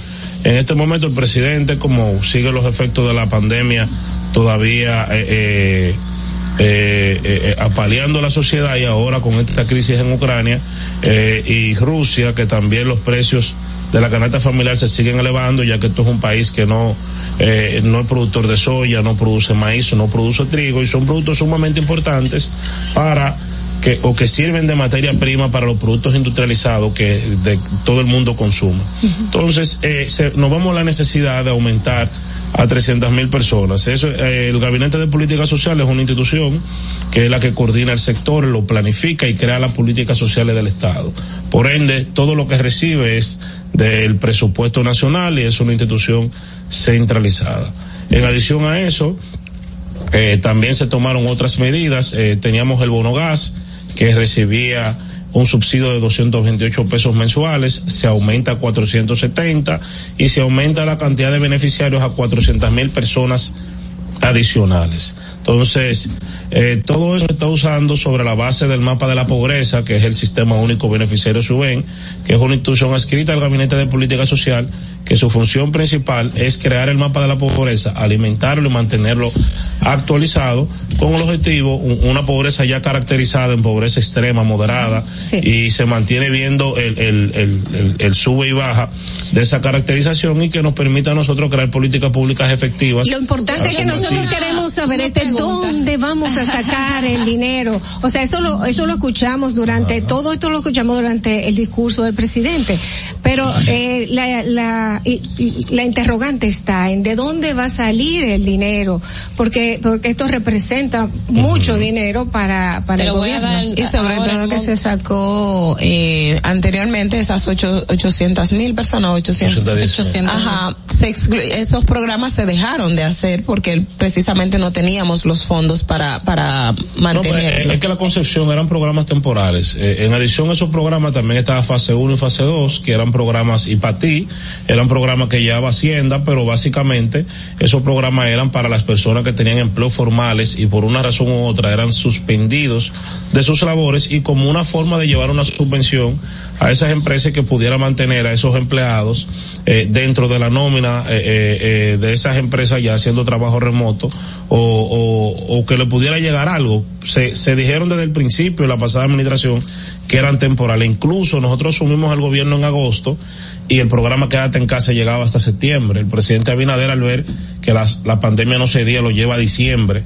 En diciembre pues decide llevarlo a abril, pero era insostenible mantener con esos montos de 5 y 7 mil pesos, que era quédate en casa en ese momento y que es el que se manejaba por el Gabinete de Política Social, mantener ese programa. Lo que lo llevamos fue al monto original, se aumentó, eh, respondiendo a lo que dice Dolphy, se han hecho, eh, no sé si ustedes han, tenido la oportunidad de ver las numerosas resoluciones que han salido desde, la- desde el Ministerio Administrativo de la Presidencia para que la administración pública sea un poco más austera. O sea, aquí no hay eh, eh, quizás lo que se veía en otros gobiernos, no hay eh, gasto de representación, no tenemos, eh, ni siquiera el presidente viaja en primera clase, hay instituciones del Estado que son las que muy justificadamente son las únicas que pueden realizar viajes, eh, los gastos eh, de almuerzos dentro de, de las instituciones solamente están establecidos para los grupos ocupacionales 1 y 2, o sea, el, el- el equipo de conserjería y demás, y son gastos que al administrarlo de una mejor manera, de una forma más eficiente y con mecanismos de control que también ha establecido el gobierno, eh, al Estado le ha representado algunos ahorros. Por ejemplo, yo te pongo un ejemplo que ha pasado dentro del sector social. Eh, el co- comedores económicos hacía 20 mil raciones al día distribuía y con el mismo presupuesto hoy está distribuyendo 63 mil raciones al día. con el mismo ayer, presupuesto. justamente Comedores económicos dentro del sector social, te pongo una institución cerca de nosotros. O sea, eso es una clara muestra de eficiencia de un monitoreo constante y se está sirviendo comida de calidad. Yo puedo informar aquí también, que la gente no lo sabe, que en Palacio Nacional, lo que se come en Palacio Nacional es comida de comedores económicos. En los consejos de gobierno sirven comida de comedores económicos. En, las actividades de junta de vecinos que se hace a nivel nacional con el presidente sirven comida de comedores económicos. Tengo una pregunta, me voy a salir un poco del tema, pero es que es que muero si no si no la pregunto. Nosotros hace más de un año, eh, cuando llegó Navidad, eh, se entregaron unos fondos eh, del gabinete.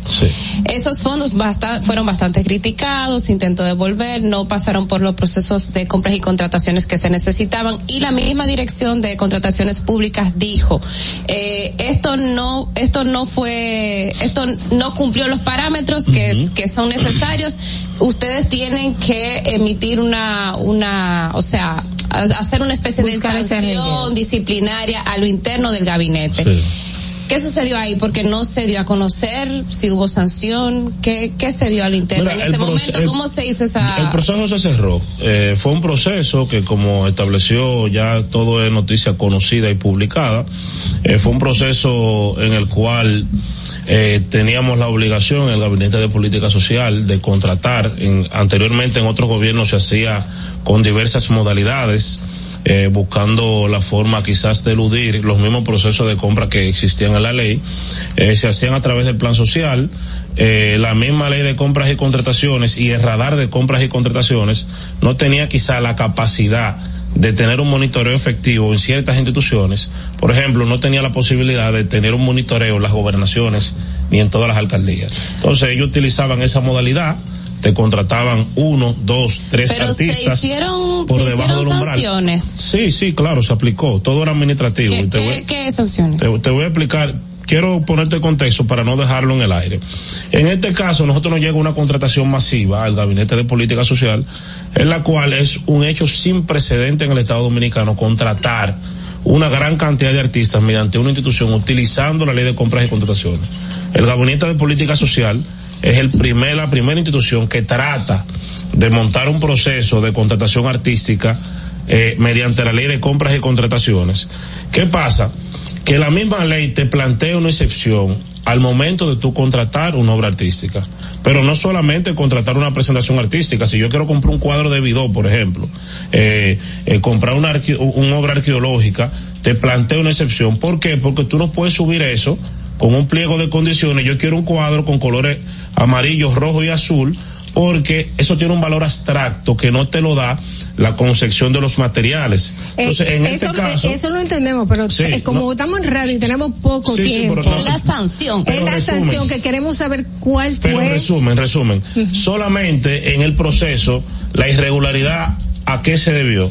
Que no pudimos cumplir el proceso de transparencia, había quizás una mala interpretación jurídica de quienes estaban llevando el proceso en la institución que entendían que como eso no llevaba oferencia, porque si yo quiero decir yo quiero a Juan Luis Guerra, eh, yo no puedo decir yo quiero un bachatero con tantas canciones, Juan Luis Guerra yo lo puedo contratar directamente. Ahora, había que subirlo al portal previamente. No se subió en el momento y ya todo eso te tumbó el proceso y dice que es el proceso es irregular. Eso amerita una resolución de compras y contrataciones la cual establecieron la irregularidad. Nosotros jurídicamente respondimos cuáles eran las razones y el proceso termina luego de una investigación de ellos entender que esto eh, constaba en un error, que no hubo un consorcio que nadie se puso de acuerdo para violar la ley, que no fue que se hizo algo doloso para alguien beneficiarse económicamente, sino que fue una omisión al proceso. Entonces, la misma ley de compras y contrataciones establece sanciones administrativas. Esas sanciones administrativas eh, le daban la facultad al ente superior que participó, que, que no participó en el proceso, en este caso era el mismo coordinador, para los que participaron en el proceso de compra, o sea, el comité de compras y contrataciones, le aplicara sanciones como la ley establecía. En este caso, la ley de compras establecía me- administrativamente que se podía suspender al personal, se podía desvincular o se podía hasta someter a la justicia, pero eso está tipificado en la misma ley. Si tú entiendes que una persona se consorció o buscó la forma de eludir la ley para beneficiarse, pues entonces la ley te lleva que obligatoriamente tú tengas que, que, que, que, eh, eh, someterlo penalmente. Entonces, quedamos o quedó, según lo que se pudo investigar, en que solo esas sanciones administrativas llevaron suspensión de salario y suspensión en sus funciones. Ahí se cerró el proceso, de, eh, no entre uno y tres meses. No, ¿cu- Para cierre del proceso, para cierre del proceso. A mí me preocupa, Todo señor el comité Mordán. de compra y contrataciones. Sí, o- ok, me preocupa, señor Mordán, lo siguiente. Uh, sabemos que hay un aumento de los subsidios, que hay más personas que lo van a recibir, pero ayer el Listín Diario sacó, o esta mañana, una noticia que existían largas filas para reclamar fondos de tarjetas. lamentablemente. Personas que ni siquiera duraron desde las 8 de la mañana hasta tardísimo de la tarde esperando su... ¿Qué está pasando si Es- tenemos bueno, recursos? porque ustedes, lo se han dado cuenta que hay diversas denuncias en las redes sociales, en la prensa, de gente que le están sustrayendo su fondo. Lamentablemente hay malos dominicanos que se han prestado, incluso en complicidad, con personas eh, pertenecientes a la red de abastecimiento social, que es la red de colmados y pequeños comercios, que en donde se canjea la tarjeta, que son parte de la RAS, donde en cual están prestando el verifón y están sustrayendo fondos de mucha gente. Eh, nosotros tenemos ahora mismo aproximadamente más de 40 personas sometidas a la justicia con medida de coerción, con declaración de caso complejo y seguimos en la persecución del delito. Tenemos las limitaciones de que no podemos perseguirlo nosotros directamente, sino que dependemos del Ministerio Público para que emita esas órdenes de allanamiento y que como son casos de orden público, que le pudieran dar seguimiento al tema. Hay limitaciones allá que a nosotros nos complican quizá eh, llevarlos con la celeridad que nosotros quisiéramos. Ok. Pero estamos en persecución de ese delito. Yo me imagino que esto es lo que pues, previno al, al mismo Antonio Peñaguaba para estar con nosotros en el día de hoy, pero agradecemos que nos haya enviado a su representante, Alex Morda, No, que nada. es coordinador Tony del no rehuye a eso. No, yo sé. No, se le presentó, se le le presentó ese problema, pues, Ah, bueno, sí. eh, que es coordinador del despacho de política social y lamentablemente, señores, hemos llegado al final de Distrito Informativo porque se nos acaba el tiempo, eh, pero ustedes tienen un nue- una nueva cita mañana viernes, tenemos un programa muy especial y entretenido para todos ustedes. Muchísimas gracias por su sintonía, chicas.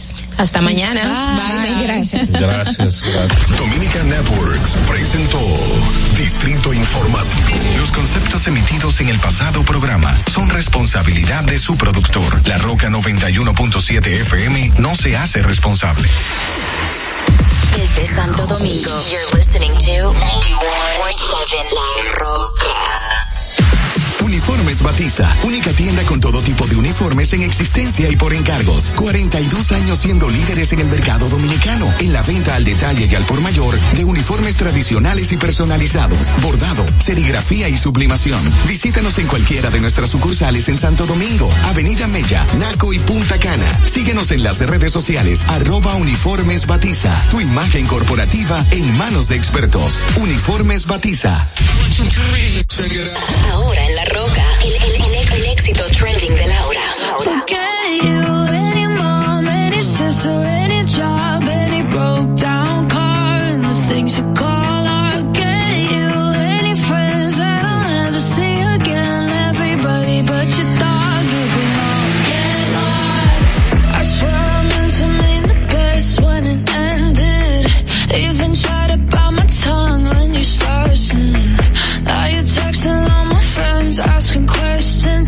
never even liked you in the first place. Dated a girl that I hate for the attention. She only made it two days, what a connection. It's like you'd do anything for my affection. You're going